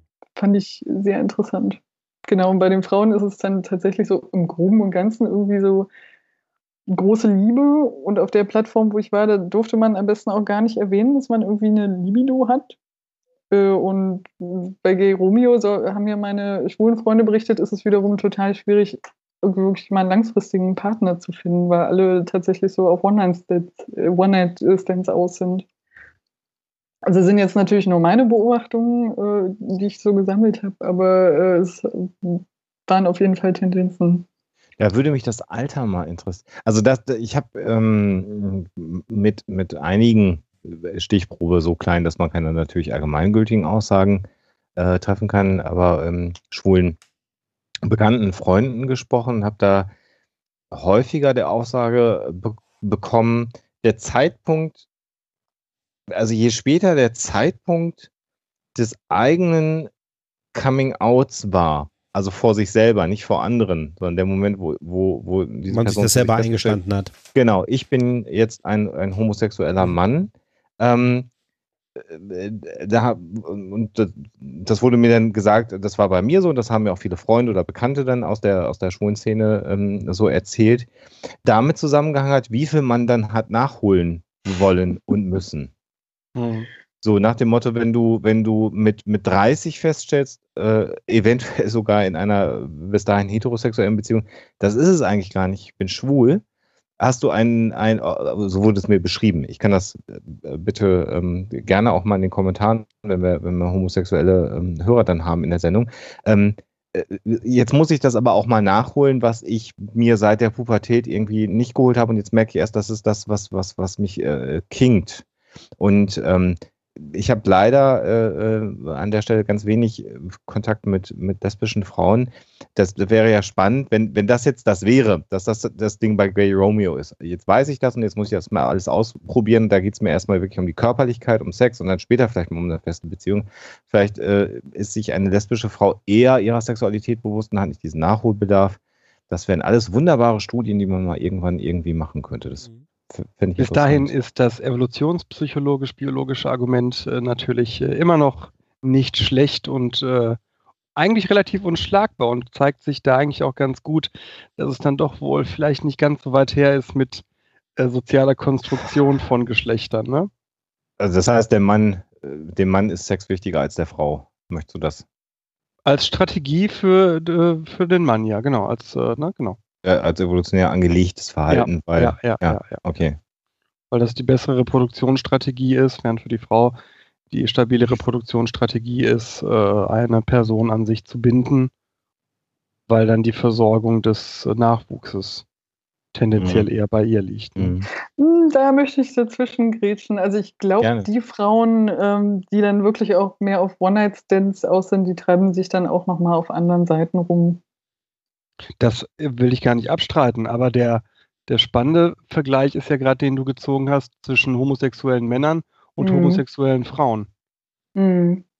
Ja, also ich hatte auch das Gefühl, dass das irgendwie auch irgendwie eine, eine Art Klientel ist, die sich äh, auf beiden äh, Seiten rumtreibt. Also äh, mir hat auch mal jemand berichtet, ähm, der äh, nach, äh, auf, also ein Mann, der nach Männern gesucht hat, dass er bei OkCupid zum Beispiel eigentlich eher Männer gefunden hat, die nach einer wirklich eine, eine feste lange Beziehung haben wollte, äh, weil jeder, der das nicht will, der, der kann dann zu Gay Romeo. Mhm. Also so verteilt sich das dann natürlich auch auf den Plattformen. Mhm. Das mag sein, klar. Wie war der Altersrange der äh, Menschen, die du interviewt hast? Äh, von den 20ern bis zu den 40ern hin. Also eher so ein bisschen jünger in meinem Alter, weil ich mich auch so ein bisschen drauf verlassen musste, dass ich Leute in meinem Umkreis finde, die freiwillig über sowas reden. Mhm. Aber ähm, tatsächlich habe ich ja auch Leute online angeschrieben und gefragt und dann wirklich mit Leuten telefoniert, die äh, ganz woanders in Deutschland saßen oder ganz woanders auf der Welt. Äh, und die waren dann auch mal älter. Mhm. Mhm. Gibt es denn auch reine äh, Senioren-Dating-Plattformen? Habe ich Also auch gerade zum Beispiel- überlegt. Ich kenne Ja. Seniorentreff.de als äh, Forum. Gibt es das auch als Dating-Plattform? Ja, es gibt auch ähm, Senioren-Dating-Plattformen. also ist natürlich nicht so üblich. Ja. Und äh, also von OkCupid gibt es dazu zum Beispiel auch Statistiken, dass man zum Beispiel als Frau über 50 echt voll überhaupt nicht gefragt ist, weil Frauen, äh, Männer sich immer eher so ein bisschen nach unten orientieren. Ja, klar. Wenn man sich so als 20-Jährige, 25-Jährige nicht retten kann, geht es ab 25 schon total bergab. Und das ist wirklich, ähm, also absurd. Das ist wirklich so ein Graph, der abstürzt. Also ich habe das gelesen und musste das Buch wirklich erstmal zur Seite legen, weil mich das so deprimiert hat. Das Ja. war an, dein, war an deiner Lebensrealität äh, dicht dran, das Alter, oder? Ja, da war ich, war ich gerade 25 Oh, geworden. okay.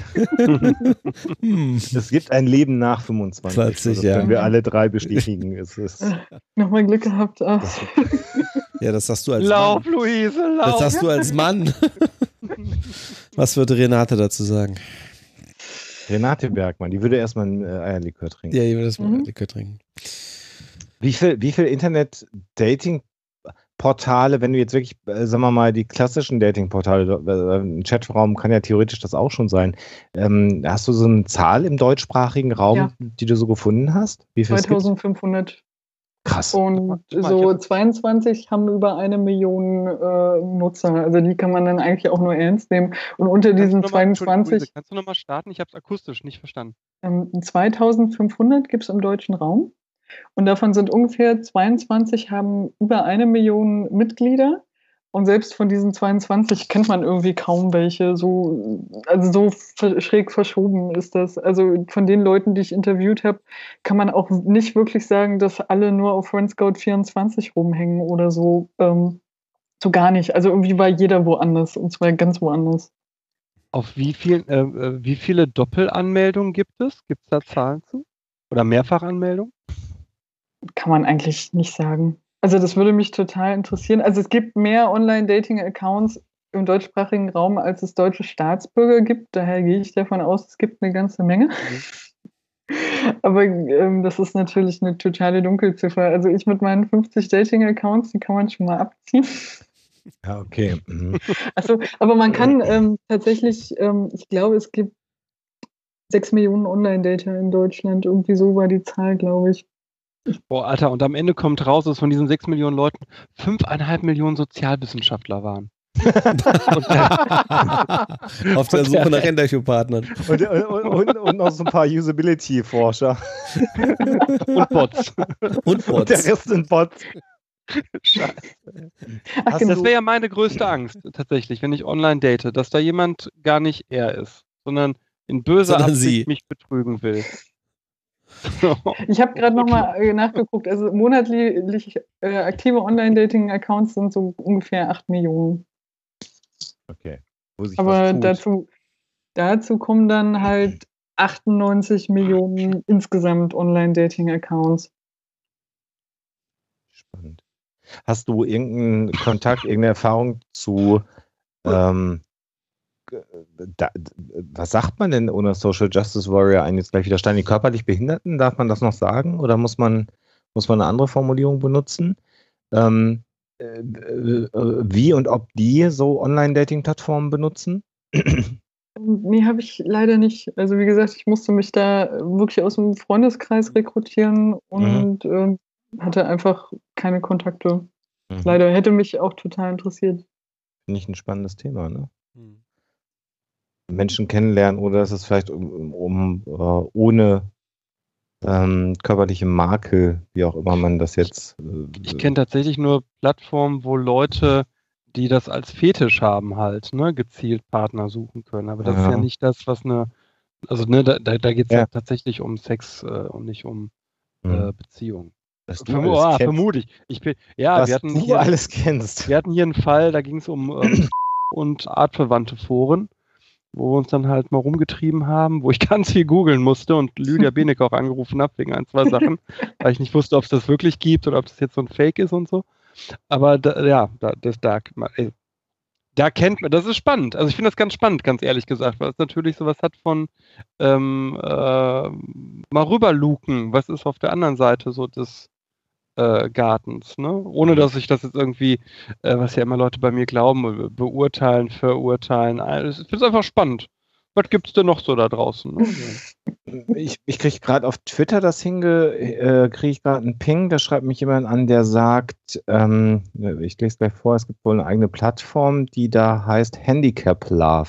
Unter anderem, ich habe es auch gerade mal gecheckt, es gibt eine Reihe von, ähm, von äh, Partnerbörsen äh, für, also unterschiedlich, es gibt mehrere für ähm, Gehörlose und Schwerhörige. Handicap Love ist tatsächlich Singlebörse für Menschen mit Behinderung, irgendwie anscheinend tatsächlich so 40.000 Nutzer, ähm, Behinderte Dating, Flirtprojekt, diverse, ähm, genau. Also es gibt, es, es, es gibt, also hier zumindest in der Übersicht, auch in der relativ aktuellen, gibt es irgendwie so ein auf jeden Fall ein halbes Dutzend ähm, ähm, unterschiedlich, also entweder allgemein äh, als Singlebörse für Menschen mit Behinderung oder eben ähm, spezifische Behinderung.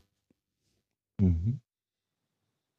Das finde ich spannend, weil bis ihr das jetzt angesprochen habt, wäre ich nicht auf die Idee gekommen, dass Menschen mit Behinderung gerne Menschen mit Behinderung daten wollen.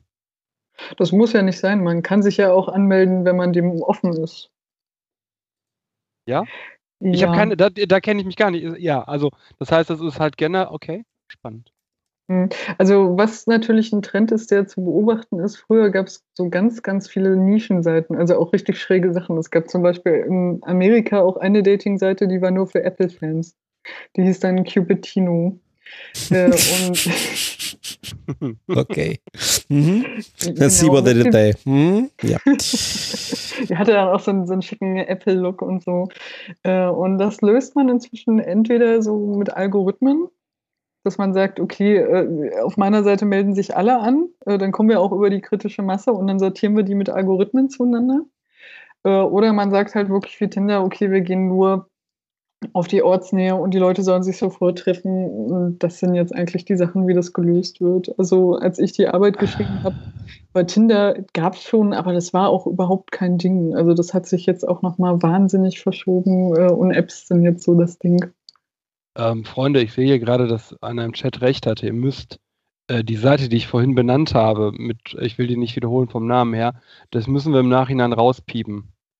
Okay. Das ist ähm, indiziert von der Bundesprüfstelle für jugendgefährdende Medien. Oh, wow. Das wusste ich nicht. Vielen Dank für den Hinweis, lieber Hörer. Äh, das äh, ist gut zu wissen. Entschuldigung, wusste ich nicht. Inter interessant, was es so alles gibt. Oh Wahnsinn, die hatte ich in meiner Masterpräsentation mit dabei. Ja, Forschung ist ja nochmal was anderes, ne? Da kannst du ja nochmal so. Ja. Ja. Ja, okay, aber danke für den Hinweis. Ich bin gerade ein bisschen baff, hätte ich jetzt so gar nicht erwartet, aber okay. wow. Jetzt hast du, jetzt hast, jetzt hat der arme Sven echt Arbeit. Ja, vor Ich habe allem, den Begriff einmal benutzt. Ich- die Frage ist, wann? Äh, nimm den Zeitcode von jetzt fünf Minuten zurück. Okay. Tut mir leid. Das ist, was, was ich gerade spannend finde. Ich bin gerade auf Handicap Love ähm, und, und ticker hier gerade so ein bisschen die Profile durch. Und da habe ich zum Beispiel jemanden, also da gibt es den Punkt ähm, Handicap und hier schreibt jemand gerade, dass das Handicap eine schizoide Persönlichkeitsstörung mit Vermutung auf Asperger-Syndrom ist. Von sich selber, in seinem Nochmal, Profil. sag nochmal bitte. Sag noch mal. Also Handicap, Ein Handicap sei. und da steht dann eingetragen schizoide Persönlichkeitsstörung, Vermutung auf Asperger-Syndrom. Gibt dieser Mensch äh, in diesem Profil an auf, auf Handicap Love? Das finde ich interessant. Äh, Multiple Sklerose habe ich hier jetzt gerade, ich klicke hier so gerade ein bisschen durch, weil mich das gerade wirklich interessiert Multiple hat. Sklerose, das hätte ich auch nicht erwartet. Ich habe tatsächlich jetzt an so, äh, ja, Wenn ich- klassische. Ähm, Den Rolli halt, ne? Ich habe gedacht, ich habe, dass ich meinem Kopf war, Bein weg, Arme ab oder sowas. äh, Ja, oder- oder- klischee-mäßig. Ja, so Mein Querschnittsgelähmt. Klischee, mein Klischee Ja. im Kopf. Genau, da, ich war auch eher bei sowas, aber es ist interessant. Aber es, es macht Sinn, ne? ja, ja. Wobei es macht das Sinn, was die Leute für sich als Sinn machen, definieren. Das Ja, klar. Klar. Jo. Interessant. Finde ich. Ja, ist ja schön. Also das äh, offensichtlich bietet da dann äh, das Netz dann die Möglichkeit, äh, auch für jeden äh, ja, das Portal zu finden bei 2200 denkbaren Portalen, von denen wahrscheinlich 30 schon wieder abgeschaltet und 50 neu gegründet sind, werden wir die Ja, Sendung- ja, Ah, ja. Also äh, der, der, das schicke Wort auf Online-Dating-Profilen äh, für ähm, äh, ist ja neuroatypisch, ähm, wenn es äh, um so psychologische Besonderheiten geht. Neuroatypisch. Atypisch, ja, ja. Ja, Das ist schön. Ich habe ja lange Zeit habe ich mich immer über den Begriff verhaltensauffällig gefreut. Jetzt habe ich was Neues. Neuroatypisch. ja. Ja, muss ja nicht verhaltensauffällig sein. Nee, ich fand den Begriff verhaltensauffällig schon äh, Auffällig. etwas schräg. Und jetzt gibt es also Neuro, Neu- Neuroatypisch. Typisch. Mhm. Mhm. Ist natürlich eine sehr neutrale Bezeichnung. Ja. Also ich finde die gar nicht schlecht so. Ja, ich werde sie nie nutzen. Sebastian wird weiter sagen, hat einen Schlag schräg. Wie ich das so zu tun pflege bei Gericht. In deinen Ich Gutachten. sag mal so, ich muss mein deinem Gutachten nicht lesen. Ich sag mal, der ist einfach durch, ne? Ist bekloppt, ne? Dann So stellen, sich da, so stellen sich das wirklich, glaube ich, Leute da draußen vor, dass das so läuft. Aber so ist es äh, nicht. Gut. Ähm, haben wir noch was Thema, zum Thema Online-Stellen, Börsen? Ich gucke so ein bisschen auf die Uhr. Wir haben nur halb elf. Haben Vielleicht Da, äh, ich bin ja hier äh, als äh, der Bild Boulevard-Typ verschrien, meine liebe Luise. Ja. Bist du denn noch Single? Ähm, ja, wieder. Suchst du denn nach all deinen Erkenntnissen dein Glück in Online-Plattformen? Ja, auch. Ähm, aber äh, interessanterweise habe ich tatsächlich äh, dadurch, dass ich auf so vielen Dates war, ähm, auch einfach so viel Erfahrung gesammelt, dass es mir jetzt leichter fällt, Leute auch offline anzusprechen und habe davon total profitiert tatsächlich. Also einfach durch diese Erfahrung. Also so als, als, als Übungsfeld, so ist das zu ja, Hause? nee, na, nee, nee, auf eine Art. Also das äh, fand ich ganz interessant. Also halt, mir hat es halt auch immer geho- geholfen, weil ich immer dachte, ja, so hübsch bin ich ja gar nicht. Äh, mich da besser einzuordnen und wirklich auch wirklich auf Leute äh, hinzuzugehen und zu sagen, hey, du, dich finde ich eigentlich ganz cool. So. Schön. Mhm. Also Und wird Um- wird deine Umgebung darauf reagiert, dass du so eine, äh, oft sind ja Leute, die äh, in dem Bereich Liebe, Partnerschaft, Sexualität forschen, werden mitunter ja schon von ihrer Umgebung ab und zu immer noch seltsam angeschaut. Ja, die haben mich alle für komplett bescheuert gehalten. Man kann das nicht anders sagen. Das ist aber äh, ist durch.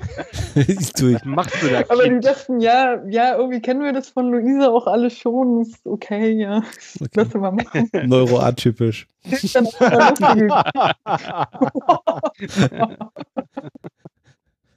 Nein, also es hat ja, es hat ja auch äh, sehr schweren Unterhaltungswert und ich kam dann immer mit neuen Geschichten an und ähm, das war dann auch okay, ja. Aber das finde ich auch interessant. Ich habe so viele. Sind das dann, sind das noch Blind Dates dann? Äh, äh nicht wirklich, ne? Oder ist das nicht Nee. wirklich, ne? Aber Aufeinandertreffen mit unbekannten Menschen gehabt, dass man generell mit der Situation auf einem nur bedingt bekannten Menschen zuzugehen, dann leichter fällt. Also mir hat es tatsächlich auch total bei Bewerbungsgesprächen geholfen. Ganz schräg. Mhm. Ich bin jetzt immer total entspannt, weil ich denke, also mehr als dass ich den Job nicht kriege, kann ja irgendwie auch nicht passieren. So. Ich finde das gar nicht schräg, weil das ja auch Mhm. eine Form von Beziehungsanbahnung ist. Ja, ja, auf eine Art. Die auch vorher offline lief. Also, ne? Du machst dir ein Bild von einem Unternehmen oder irgendwie einer Stelle, du machst dir irgendwie ein Bild von einem Bewerber. Ähm, ja, Ja. irgendwann kommt zum ersten Date. manchmal klappt's, manchmal nicht. Hier gibt es dann die Frage äh, nach Speed Dating. Hat damit Mhm. jemand mal Erfahrungen gemacht? Oder hast du da irgendwas äh, zu gefunden? Ähm, habe auch Speed-Dating-Webseiten gefunden. Mhm. Er hatte mir auch so mal so halb vor, vorgenommen, mal an sowas teilzunehmen, aber ich habe mich dann doch nicht so richtig getraut.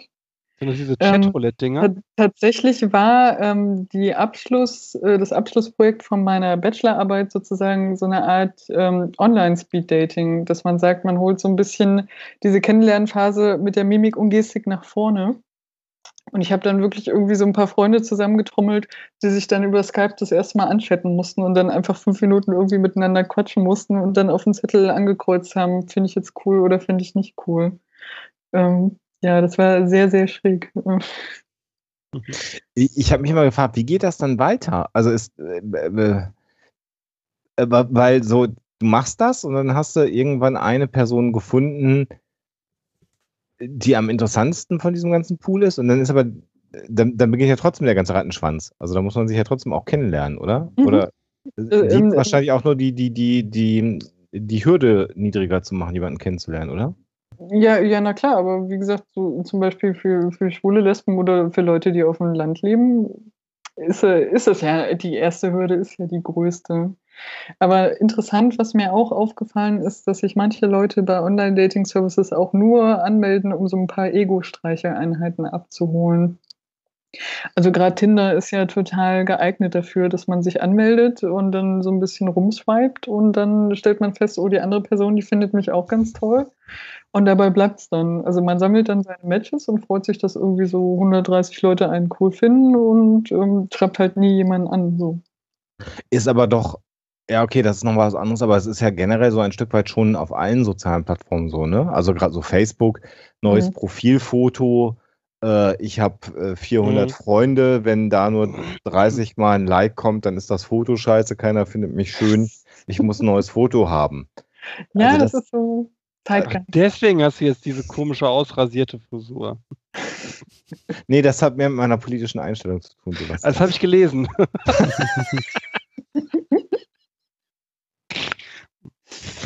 um diese Frage auch zu beantworten. Ach, schön. Aber grundsätzlich beim Speed-Dating ist es ja genau umgekehrt, ne? Irgendwie, da hast du ja nur, nur, nur den persönlichen Eindruck sozusagen, also fast nur den persönlichen Eindruck als erstes. Irgendwie ganz kurz und dann kommt sozusagen der, der, der kognitive Teil kommt dann später. Ja, War mal ja. einer von euch beim Matchmaking in Listunwana? Nochmal, wie bitte? Okay, also wohl nicht. Es gibt in Irland in, die Ortschaft Listunwana, da gibt es auch einen Film zu, Matchmakers Day. Äh, da findet einmal im Jahr Matchmaking Day statt. Und da kannst du als Single hinfahren, füllst so einen Fragebogen aus, hast quasi eine Woche und der örtliche äh, ähm, Matchmaker vermittelt dann Partnerschaften und die rühmen sich, da, damit, sich damit, ohne dass es dazu jetzt wirklich wissenschaftliche Studien gibt, dass Ehen, die bei diesem Matchmaking äh, geschlossen werden, äh, immer halten. Aber da der Ire an sich relativ äh, schnell. Ich wollte gerade sagen, der solchen Ire. Der ihre, ne, aber finde ich, fand ich eine spa spannende äh, Sache. Kann ich jedem den Film auch nur empfehlen. Such den mal raus und schmeiß den in den Chat. Aber war noch keiner von euch da, um sich das mal anzuschauen, das Spektakel. Aber gibt es das nicht, gibt es sowas nicht auch in Neuseeland, solche Veranstaltungen und, und in Alaska auch? Also wahrscheinlich alles irische Immigranten aus. Na, Fun Facts dazu: äh, In Indien gibt es tatsächlich Dating-Seiten, wo die Mütter sich anmelden, um den Kindern dann die Partner auszusuchen. Äh, während es in Island Dating-Apps gibt, wo man nachgucken kann, ob man mit jemandem verwandt ist oder nicht. wichtig in Island, ja. ähm, zu den in, äh, indischen Sachen, der, oh, jetzt fällt mir der Name nicht ein, Professor nicht Bunzel, wie heißt der denn, der, Sexu der, der auch ganz viel äh, Forensik-Sachen macht, äh, äh, habe ich einen Science Slam mal äh, von gehört, der darlegte, äh, dass Studien eben zeigen, dass diese arrangierten Ehen äh, eigentlich besser sind, was sowohl die Dauer des Haltens als auch die wahrgenommene äh, Zufriedenheit angeht. Ja, weil da halt Liebe kein Faktor ist, sozusagen. Also es geht halt nee, um. das war gar nicht der entscheidende Punkt, sondern äh, wenn ich die Studien richtig erinnere, die Meta-Analysen, ist das Auswahlkriterium, das Eltern anlegen, mehr Ähnlichkeit im sozialen Status, während beim äh, freien Verlieben mehr Äußer also Äußerlichkeiten äh, entscheidend sind für Menschen. Mhm. Und dementsprechend, äh, und da sich natürlich die Äußerlichkeit verändert im Laufe des äh, Lebens, wie man ja äh, bei seinem äh, Partner mitunter und auch bei sich selbst leider, bei sich selbst leider, beim Partner, äh, die bleiben ja immer schön, äh, beobachten kann, ähm, äh, ist das andere halt tatsächlich die stabilere und bessere Strategie. Und das war ganz spannend, weil das so völlig kontraintuitiv zu dem war, was äh, wir hier so in der westlichen Hemisphäre äh, haben. Aber das ist ja noch gar nicht so halt lange her, dass das ne? bei uns auch so war. Also ich habe auch mal gehört, in Indien ist auch ein ganz wichtiger Faktor, dass sich die Schwiegertochter sehr gut mit der Schwiegermutter versteht, weil die, ja, die Schwiegertochter ja einzieht in den Haushalt und der Mann ja arbeiten geht und die Frauen eigentlich miteinander abhängen müssen. So. Ich, ich, ich habe es auch gerade mal in Das, den das Chat ist in. Polen in Teilen immer noch so. Das hatte ich jetzt in einigen Fällen, äh, wo ich, äh, ja, wo ich auch den Richtern das erklären musste, warum die Tochter so viel, äh, die, die, die Kindsmutter so viel über ihre Schwiegermutter redet, der Kindsvater aber kaum über seine Schwiegermutter. Und da habe ich jetzt in einigen Fällen tatsächlich ausführlich erklären müssen, dass die Weisungsbefugnisse der Schwiegermutter, der Kindsmutter traditionell völlig andere sind als die der äh, Schwiegermutter des Kindsvaters. Und zwar auch in Bezug auf den Kindsvater. Also die, die Kommunikation läuft traditionell so, wenn sie, also dörfliche Struktur in Polen, wenn sie unzufrieden ist mit ihrer Ehe, dann sagt sie das ihrer Schwiegermutter und die Schwiegermutter klärt das mit ihrem Sohn. Ah, Hä? Schwiegermama als Regulativ der Ehe. Ja, Ja. Und das äh, äh, war in vielen Fällen sehr wichtig und die deutschen Richter ähm, waren völlig irritiert, warum es ja immer wieder um diese Schwiegermutter geht. Die hat doch überhaupt kein, keine Bedeutung. Aber doch, doch, wenn, wenn das eine klassische Familienstruktur vom Land ist, ist die Mutter des ähm, Kindesvaters eine sehr zentrale Figur. Gibt es auch schöne Geschichten tatsächlich äh, zum Thema Dickpics. Und zwar äh, haben Frauen über nochmal, Ruder nochmal komplett umzureißen. Ähm, äh, und zwar äh, gibt es Geschichten, wo ähm, Jungs äh, oder junge Männer Frauen Dickpics geschickt haben und die Frauen haben rausgekriegt, wer die Mutti von denen ist, haben der, haben der gepetzt und dann gab es richtig Ärger von Mutti. Das finde ich groß. Das finde ich ganz groß. Finde ich ganz, nee, äh, ganz ernsthaft, das ist finde ich ganz groß. Ich wollte nur sagen, ich habe es auch in den Chat reinge äh, reingeschmissen. Äh, schöner amerikanischer Film Meet the Patels. Das ist äh, so, so, so, so, also ist von Z Z- Geschwistern gedreht worden. Also er ist der Hauptdarsteller und die Schwester hat quasi den Film gedreht. Äh, so, so halb dokumentarisch, ha- halb erfunden, aber ist so ähm, erste Generation indische Auswanderer in den USA zum Thema Matchmaking. Also er, er versucht quasi irgendwie eine Partnerin zu finden und halt jetzt aufgewachsen in den USA und genau dieser Clash irgendwie zwischen dem klassischen indischen Matchmaking und natürlich auch innerhalb der indischen Community in den USA. Also er reist dann tatsächlich nicht nur nach Indien, irgendwie dann in seinen Heimat oder den Heimatort seiner Eltern und wie das dann da alles läuft mit Matchmaker, sondern eben auch in den USA herum und dann die Dates und auch wie dann die Frauen drauf sind und so weiter.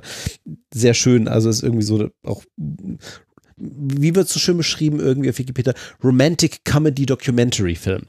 Also, ähm, Also, ähm, aber da hat man das auch natürlich insbesondere dann wieder die Dyna Dynamiken dann irgendwie mit den Eltern und insbesondere mit den Müttern.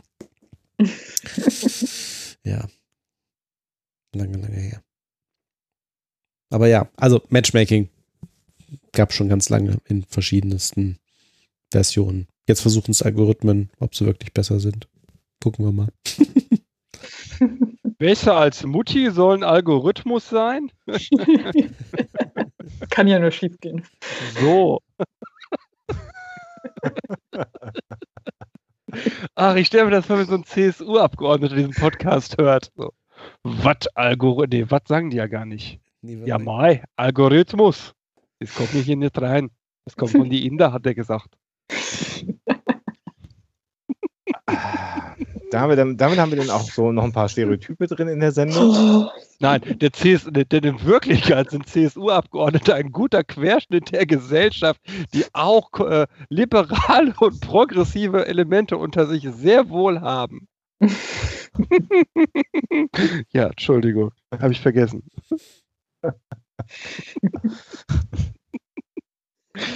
ah, wisst ihr, was Schlaf bringt für die Ehequalität? Eine ganze Menge. So, danke, das sagt Danke, danke. Studie. Richtige Antwort, weiter im Text. eine Studie vom 4. Juli 2016, da, äh, Online-Publikationen sind da jetzt schon genauer, da sagt man nicht nur da so, da kam raus, dass Paare an Tagen, nach denen sie ausreichend Schlaf bekommen haben, zufriedener mit ihrer Ehe sind. Interessanterweise, Schlaf puffert die Folgen bestimmter negativer Bewertungen auf die Zufriedenheit mit der Ehe bei Männern aber nicht bei Frauen ab. Ehemänner waren besser dazu in der Lage, trotz negativer Bewertung bestimmter Aspekte der Beziehung an Tagen nach ausreichendem Schlaf allgemein zufrieden zu bleiben. Das ist so mein Lieblingsbefund, den muss ich jetzt irgendwie unterbringen, weil es ist so, sie streiten sich, er geht einfach schlafen, für ihn ist alles gut und sie ist immer noch scheißen sauer. Finde ich großartig. Vater hat gepennt, Vater geht's gut, ist alles nicht so schlimm. Von Moranges ähm, und McNulty ist übrigens diese Studie. 2006. Aber das sind auch immer so Studien, ich weiß ja, was dahinter steckt und warum man solche Studien auch macht. Aber wo ich dann auch manchmal denke, das ist so wie satt ausgeschlafen und nicht auf Klo bin ich entspannter als anders. das ist so. das kann man in einer groß angelegten Querschnittstudie über mehrere Jahre beobachten und wird wahrscheinlich einen relativ stabilen Befund äh, bekommen. Ja. Also, ich überspitze natürlich und natürlich haben die das alles ganz ausführlich untersucht und das ist auch schön, dass es so ist. Aber manchmal denke ich, oh, Kinder. Aber der Geschlechtseffekt ist doch echt spannend, den hätte ich nicht erwartet. Dass bei Frauen nicht so ist. Ja. Oder dass es bei Männern so ist und bei Frauen nicht. Hast, so, du, hast, du, hast du eine Stichprobengröße da drin? Äh, eine, ja, habe ich, hab ich, hab ich mir raussuchen lassen. Äh, 68 frisch vermählte Paare. Das Alter der Ehemänner im Durchschnitt 5, also 24,9. Das Alter der Ehefrau im Durchschnitt 24. Teilnehmervoraussetzungen weniger als sechs Monate vermählt. Es musste sich immer um die erste Ehe handeln. Alle mussten mindestens 18 Jahre alt sein. Kinder Äh, wollte ich gerade sagen, höchstwahrscheinlich. 14 Paare hatten Kinder. Von 60 68. Grad. Ach, 68. Weniger als Also- sechs Monate verheiratet, also Kinder vor der Ehe. Hm. Mich würde ja eher interessieren, äh, wie viele geschnarcht haben und wie viele nicht. Das ist spannend. Guter Punkt. Könnte ja die Konfundierende Co-Variante Variable. sein. Ja, genau. So, sie legt sich nämlich, äh, genau, beide kriegen sich in eine Küppe und sagen, was was, wir gehen jetzt erstmal schlafen. Beide schön ab ins Bett. Vater ratzt die ganze Nacht durch, Mutter will sich den Ärger wegschlafen, aber wird eigentlich nur noch saurer, weil die Sau nebenan ratzt. Wobei, Denkbar. die Aussage war ja, beide haben gut geschlafen. Schlaf hat keinen Effekt. ja, das stimmt leider. Das stimmt. Leider Also äh, tolle Geschichte, aber Ja. ja. äh, nicht passend zur Studie. Ja. Aber ich glaube, mit mehr kleinen Kindern würde die Studie genauso aussehen. Na Da ja. hab ich jetzt echt Satz Schiss ausgeschlafen erst wieder. Hm. Dieser Schlafdefizitzustand. Mann, Mann, Mann. Seit Jahren. Ja, aber ist doch, ich meine, ist doch die Erfahrung. Was sind die ersten drei Dinge, die man irgendwie lernen muss, was man checkt, insbesondere als Mann? Friert sie? Ist sie hungrig oder ist sie müde? Hm? Oh, jetzt ist endlich mal der Sven der Macho. Nein, Entschuldigung. Nein, also äh, gut, nein, ich, ich, werde, ich, ich werde jetzt nicht die einzige Frau irgendwie in diesem Gespräch ansprechen auf diese drei Themen. Aber also ich hätte jetzt gedacht, das ist bei Männern auch so. Also äh, erzählt mir das Gegenteil, aber äh, hungrig, glaube ich, ist da, glaube ich, der erste Punkt, würde ich jetzt aus persönlicher irgendwie Erfahrung. Ich glaube, frieren. Frieren habe ich so gut wie nie. Nee, ne. Pinkeln müssen. Muss ich pinkeln. Das ist echt, da werde ich richtig unleidlich. Für ihr nicht. Nein, euch macht das ja nichts. Ah, ich muss Ich hab pinkeln doch, was, war meine, was war denn meine These, Sebastian, vorhin? Was habe ich denn gesagt? Ich weiß nicht mehr, was du vorhin gesagt hast. Ausgeschlafen, satt Ja, richtig. Du hast es Ja. gesagt. und ja, auf Toilette. Mhm. das kann ich, das, ja, ja, ja. Das ist und, und, und das wäre die männliche Perspektive meinerseits und Sven hat die weibliche Perspektive mit äh, friert, müde und was war's dritte? Auch Hunger. Hunger. Auch Ich Ja. äh, finde das auch spannend. Wenn, ich weiß nicht, wie es bei euch ist, aber wenn ich müde bin, so richtig müde, ne, dann wird mir wärmer. dann fängst du Dann auch an, dann fängst du an zu lispeln vor allen Dingen. Dann fange ich auch an zu lispeln. Das ist tatsächlich so. Wenn ich besoffen bin oder müde, dann lispel ich wie Sau. Wie Sau. ja, das ist sehr lustig. Susi, sag mal Baum. Baum. Okay, kriegen wir irgendwie noch einen ernsthaften Dreh hier. Luise, rette diese Folge. oh je. Oh, oh, oh. Hör mal, ich bist du müde? schaffe. Du lispelst schon wieder so. Mehr als einmal im Hotelzimmer gefallen auf irgendwelchen Dienstreisen. Das ist richtig. das ist wohl. Also Ja, mir wird ja so. immer, mir wird ja immer kalt, wenn äh, ich müde bin, aber Ja. Womit wieder bewiesen wäre, dass irgendwie die äh, Bedürfnishierarchie nach Maslow irgendwie für Männer und Frauen durchaus unterschiedlich aussieht. Ich bin immer müde.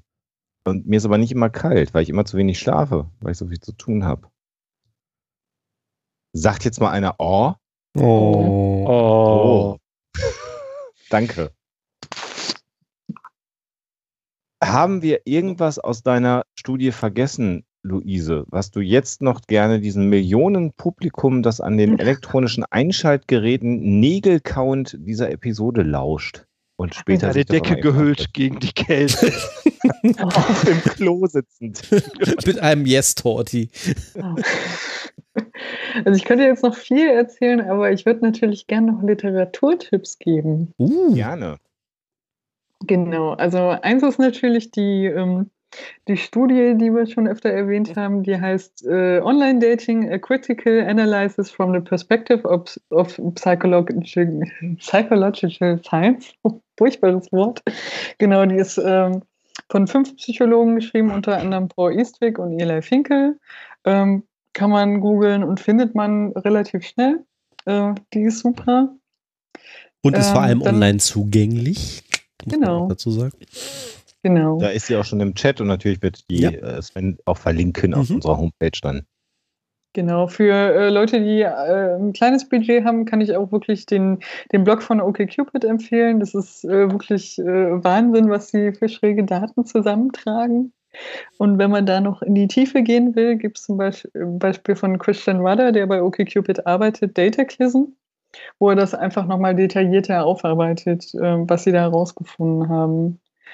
Ähm, ein weiteres Buch ist äh, Love in, the Times of Algorithms von Dan Slater. Ähm, das ist 2013 erschienen. Die Sachen sind alle schon Tacken älter, außer dem Blog, ähm, weil meine Arbeit ja auch schon ein Weilchen her ist. Ähm, was auch ganz viel zum Beispiel über die Entstehungsgeschichte von Online-Dating-Services erzählt. Ähm, gibt es zum Beispiel ganz tragische Geschichten, dass zum Beispiel der der Founder von Match.com äh, seine Freundin überredet hat, sich anzumelden, damit mehr Frauen auf der Webseite sind. Und die hat dann über die Webseite leider einen neuen Freund kennengelernt. Oh Gott. Und- Eine griechische Tragödie. Genau, und, das, und dasselbe ist in den, in den 60ern tatsächlich auch mit den Studenten passiert, die das erste Mal so einen Computer-Dating-Service gebaut haben, also so mit Lochkarten und so. Da hat einer dann auch seiner Freundin so ein Match spendiert und die war dann auch weg. Was natürlich beweist, dass das total gut funktioniert. aber, aber leider zu gut. Ja, Abgefahren. ja, das ist ganz tragisch. Ich habe auch noch einen Buchtipp. Mhm. Äh, letztes Jahr erschienen äh, ein Buch, das äh, die letzten 10, 12 Jahre der psychologischen Forschung zur Liebe äh, gesichtet hat und äh, in einer Bachelorarbeit von 50 Seiten äh, zusammengefasst hat, so dass Laien es verstehen. Das Buch trägt den Titel Psychologische Aspekte der Liebe, neuere Befunde, ist erschienen in der Schriftenreihe des Instituts Dr. Bartoschek, veröffentlicht beim JMB Verlag. Uneigennützig. ich helfe gerne Menschen. Hier zum Beispiel meiner Mitarbeiterin, die dieses Buch nämlich geschrieben hat, die Nadine äh, Bauers-Siebold, damals noch Nadine Bauers. Äh, genau, kann man. Und dann sich, hat sie sich äh, auf einer Online-Dating-Seite mhm. angemeldet. Und hat Herrn Siebold kennengelernt. Genau, quasi. Nee, nee, anders. Das war, da geht es auch gar nicht um Dating-Plattformen, da geht es tatsächlich ganz viel äh, konzeptual um die Begriffe, was ist Liebe, was ist äh, sexuelle Attraktivität, ist das dasselbe oder eben nicht. Spoiler ist es nicht. Und es kostet nur 10 Euro und das ist für eine gute Sache, nämlich für Nadine und das Institut. Das hast du gut gesagt. Dann kann ich ja auch noch äh, vielleicht ein, äh, kein Buch, sondern ein, äh, ein Reader empfehlen äh, zu einem oh, ja. Thema, was nach wie vor sehr interessant ist, nämlich das Thema Fake News. Ähm, und äh, da gibt es ein Buch, äh, das, oder ein Reader, also wirklich ein kleines, ganz kleines, überblicksartiges ähm, E-Book, was man äh, bei Amazon beziehen kann. Ähm, das hat der Sebastian geschrieben mit einer Mitarbeiterin ähm, zusammen. Und äh, ich habe da auch was geschrieben, nämlich die, also die Luise Rieland hat damit geschrieben und ich habe damit geschrieben. Und das ist die kleine Psychologie der Fake News. Äh, kostet 99 Cent, ist klein und umfangreich und ist ein, ein kurzer Überblick über Fake News aus psychologischer Sicht. Und wenn wir schon im Werbungsteil äh, angekommen sind, dann sei mir gestattet, auf das äh, heute endlich in meiner Hand befindliche Buch hinzuweisen. Gegen die Religion von Howard Phillips Lovecraft. Den kennen die meisten in Deutschland äh, für seinen äh, Cthulhu-Mythos und den ähm, Scientific Horror äh, oder Cosmic Horror Begriff, der mit ihm verknüpft wird. Aber Lovecraft hat viel mehr als Horrorsachen äh, eben nicht fiktionale Sachen geschrieben, so eben auch diesen Sammelband, der äh, sich gegen Religion ausspricht, für Humanismus, für Atheismus. Den habe ich zusammen mit äh, einigen, also da bin ich Herausgeber zusammen mit der äh, Stefanie Dreifürst, mit Do Frau Dr. Stefanie Dreifürst und dem Fabian Dombrowski äh, mit verschiedenen Übersetzern. Unter diesen Übersetzern unter anderem auch die bekannte äh, Alexa Waschkau, Cornelius Kurz, die man äh, vielleicht aus verschiedenen Kontexten äh, kennt. Spannend ist bei diesem Buch tatsächlich für mich äh, gewesen, wir haben jetzt zwei Jahre an diesem Buch gearbeitet, was man nicht meinen könnte, aber es ist wirklich viel Arbeit gewesen, das ins Deutsche zu übertragen. Äh, wer das liest, wird merken, dass Lovecraft tatsächlich äh, ein rassistischer äh, Shovi war. Das war für mich die neue Erkenntnis. Ich habe natürlich den Rassismus in seinem fiktionalen Werk gemerkt, aber äh, ich gestehe einem fiktionalen Autor zu, dass sein Werk rassistisch sein kann, ohne dass er selbst Rassist ist. Ähm, und äh, ich habe aber jetzt ganz klar gemerkt, der äh, Herr Lovecraft war knallharter Rassist, Chauvinist und hat an die Überlegenheit der äh, angloamerikanischen äh, Rasse geglaubt. Ja. Sven auch noch ein Buch geschrieben? Äh, nee, nicht kürzlich. Äh, bin ich noch dran.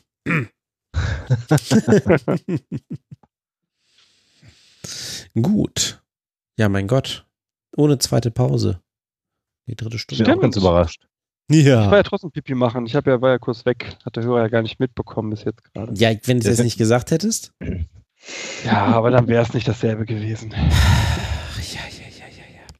Okay, okay. Dann äh, bleibt uns, glaube ich, nur noch zu sagen, nochmal vielen Dank an Luise äh, dass du mit dabei warst. Freude. Ja, äh, vielen Dank für die ähm, vielen Ansichten in das Thema ähm, Online-Dating. Ähm, ja, diese Folge kommt dann demnächst auch zum zeitsouveränen Nachhören äh, raus. Äh, wir haben auch hm? Vielleicht noch ein Ding, falls jetzt irgendjemand Interesse hat, äh, mehr über Luise oder ihre Arbeit zu erfahren, gibt es eine Möglichkeit, dich zu kontaktieren. Also nicht zum Date einzuladen, regeln, aber auf der sachlichen Ebene gibt es da irgendwas, was du teilen Also ich- möchtest.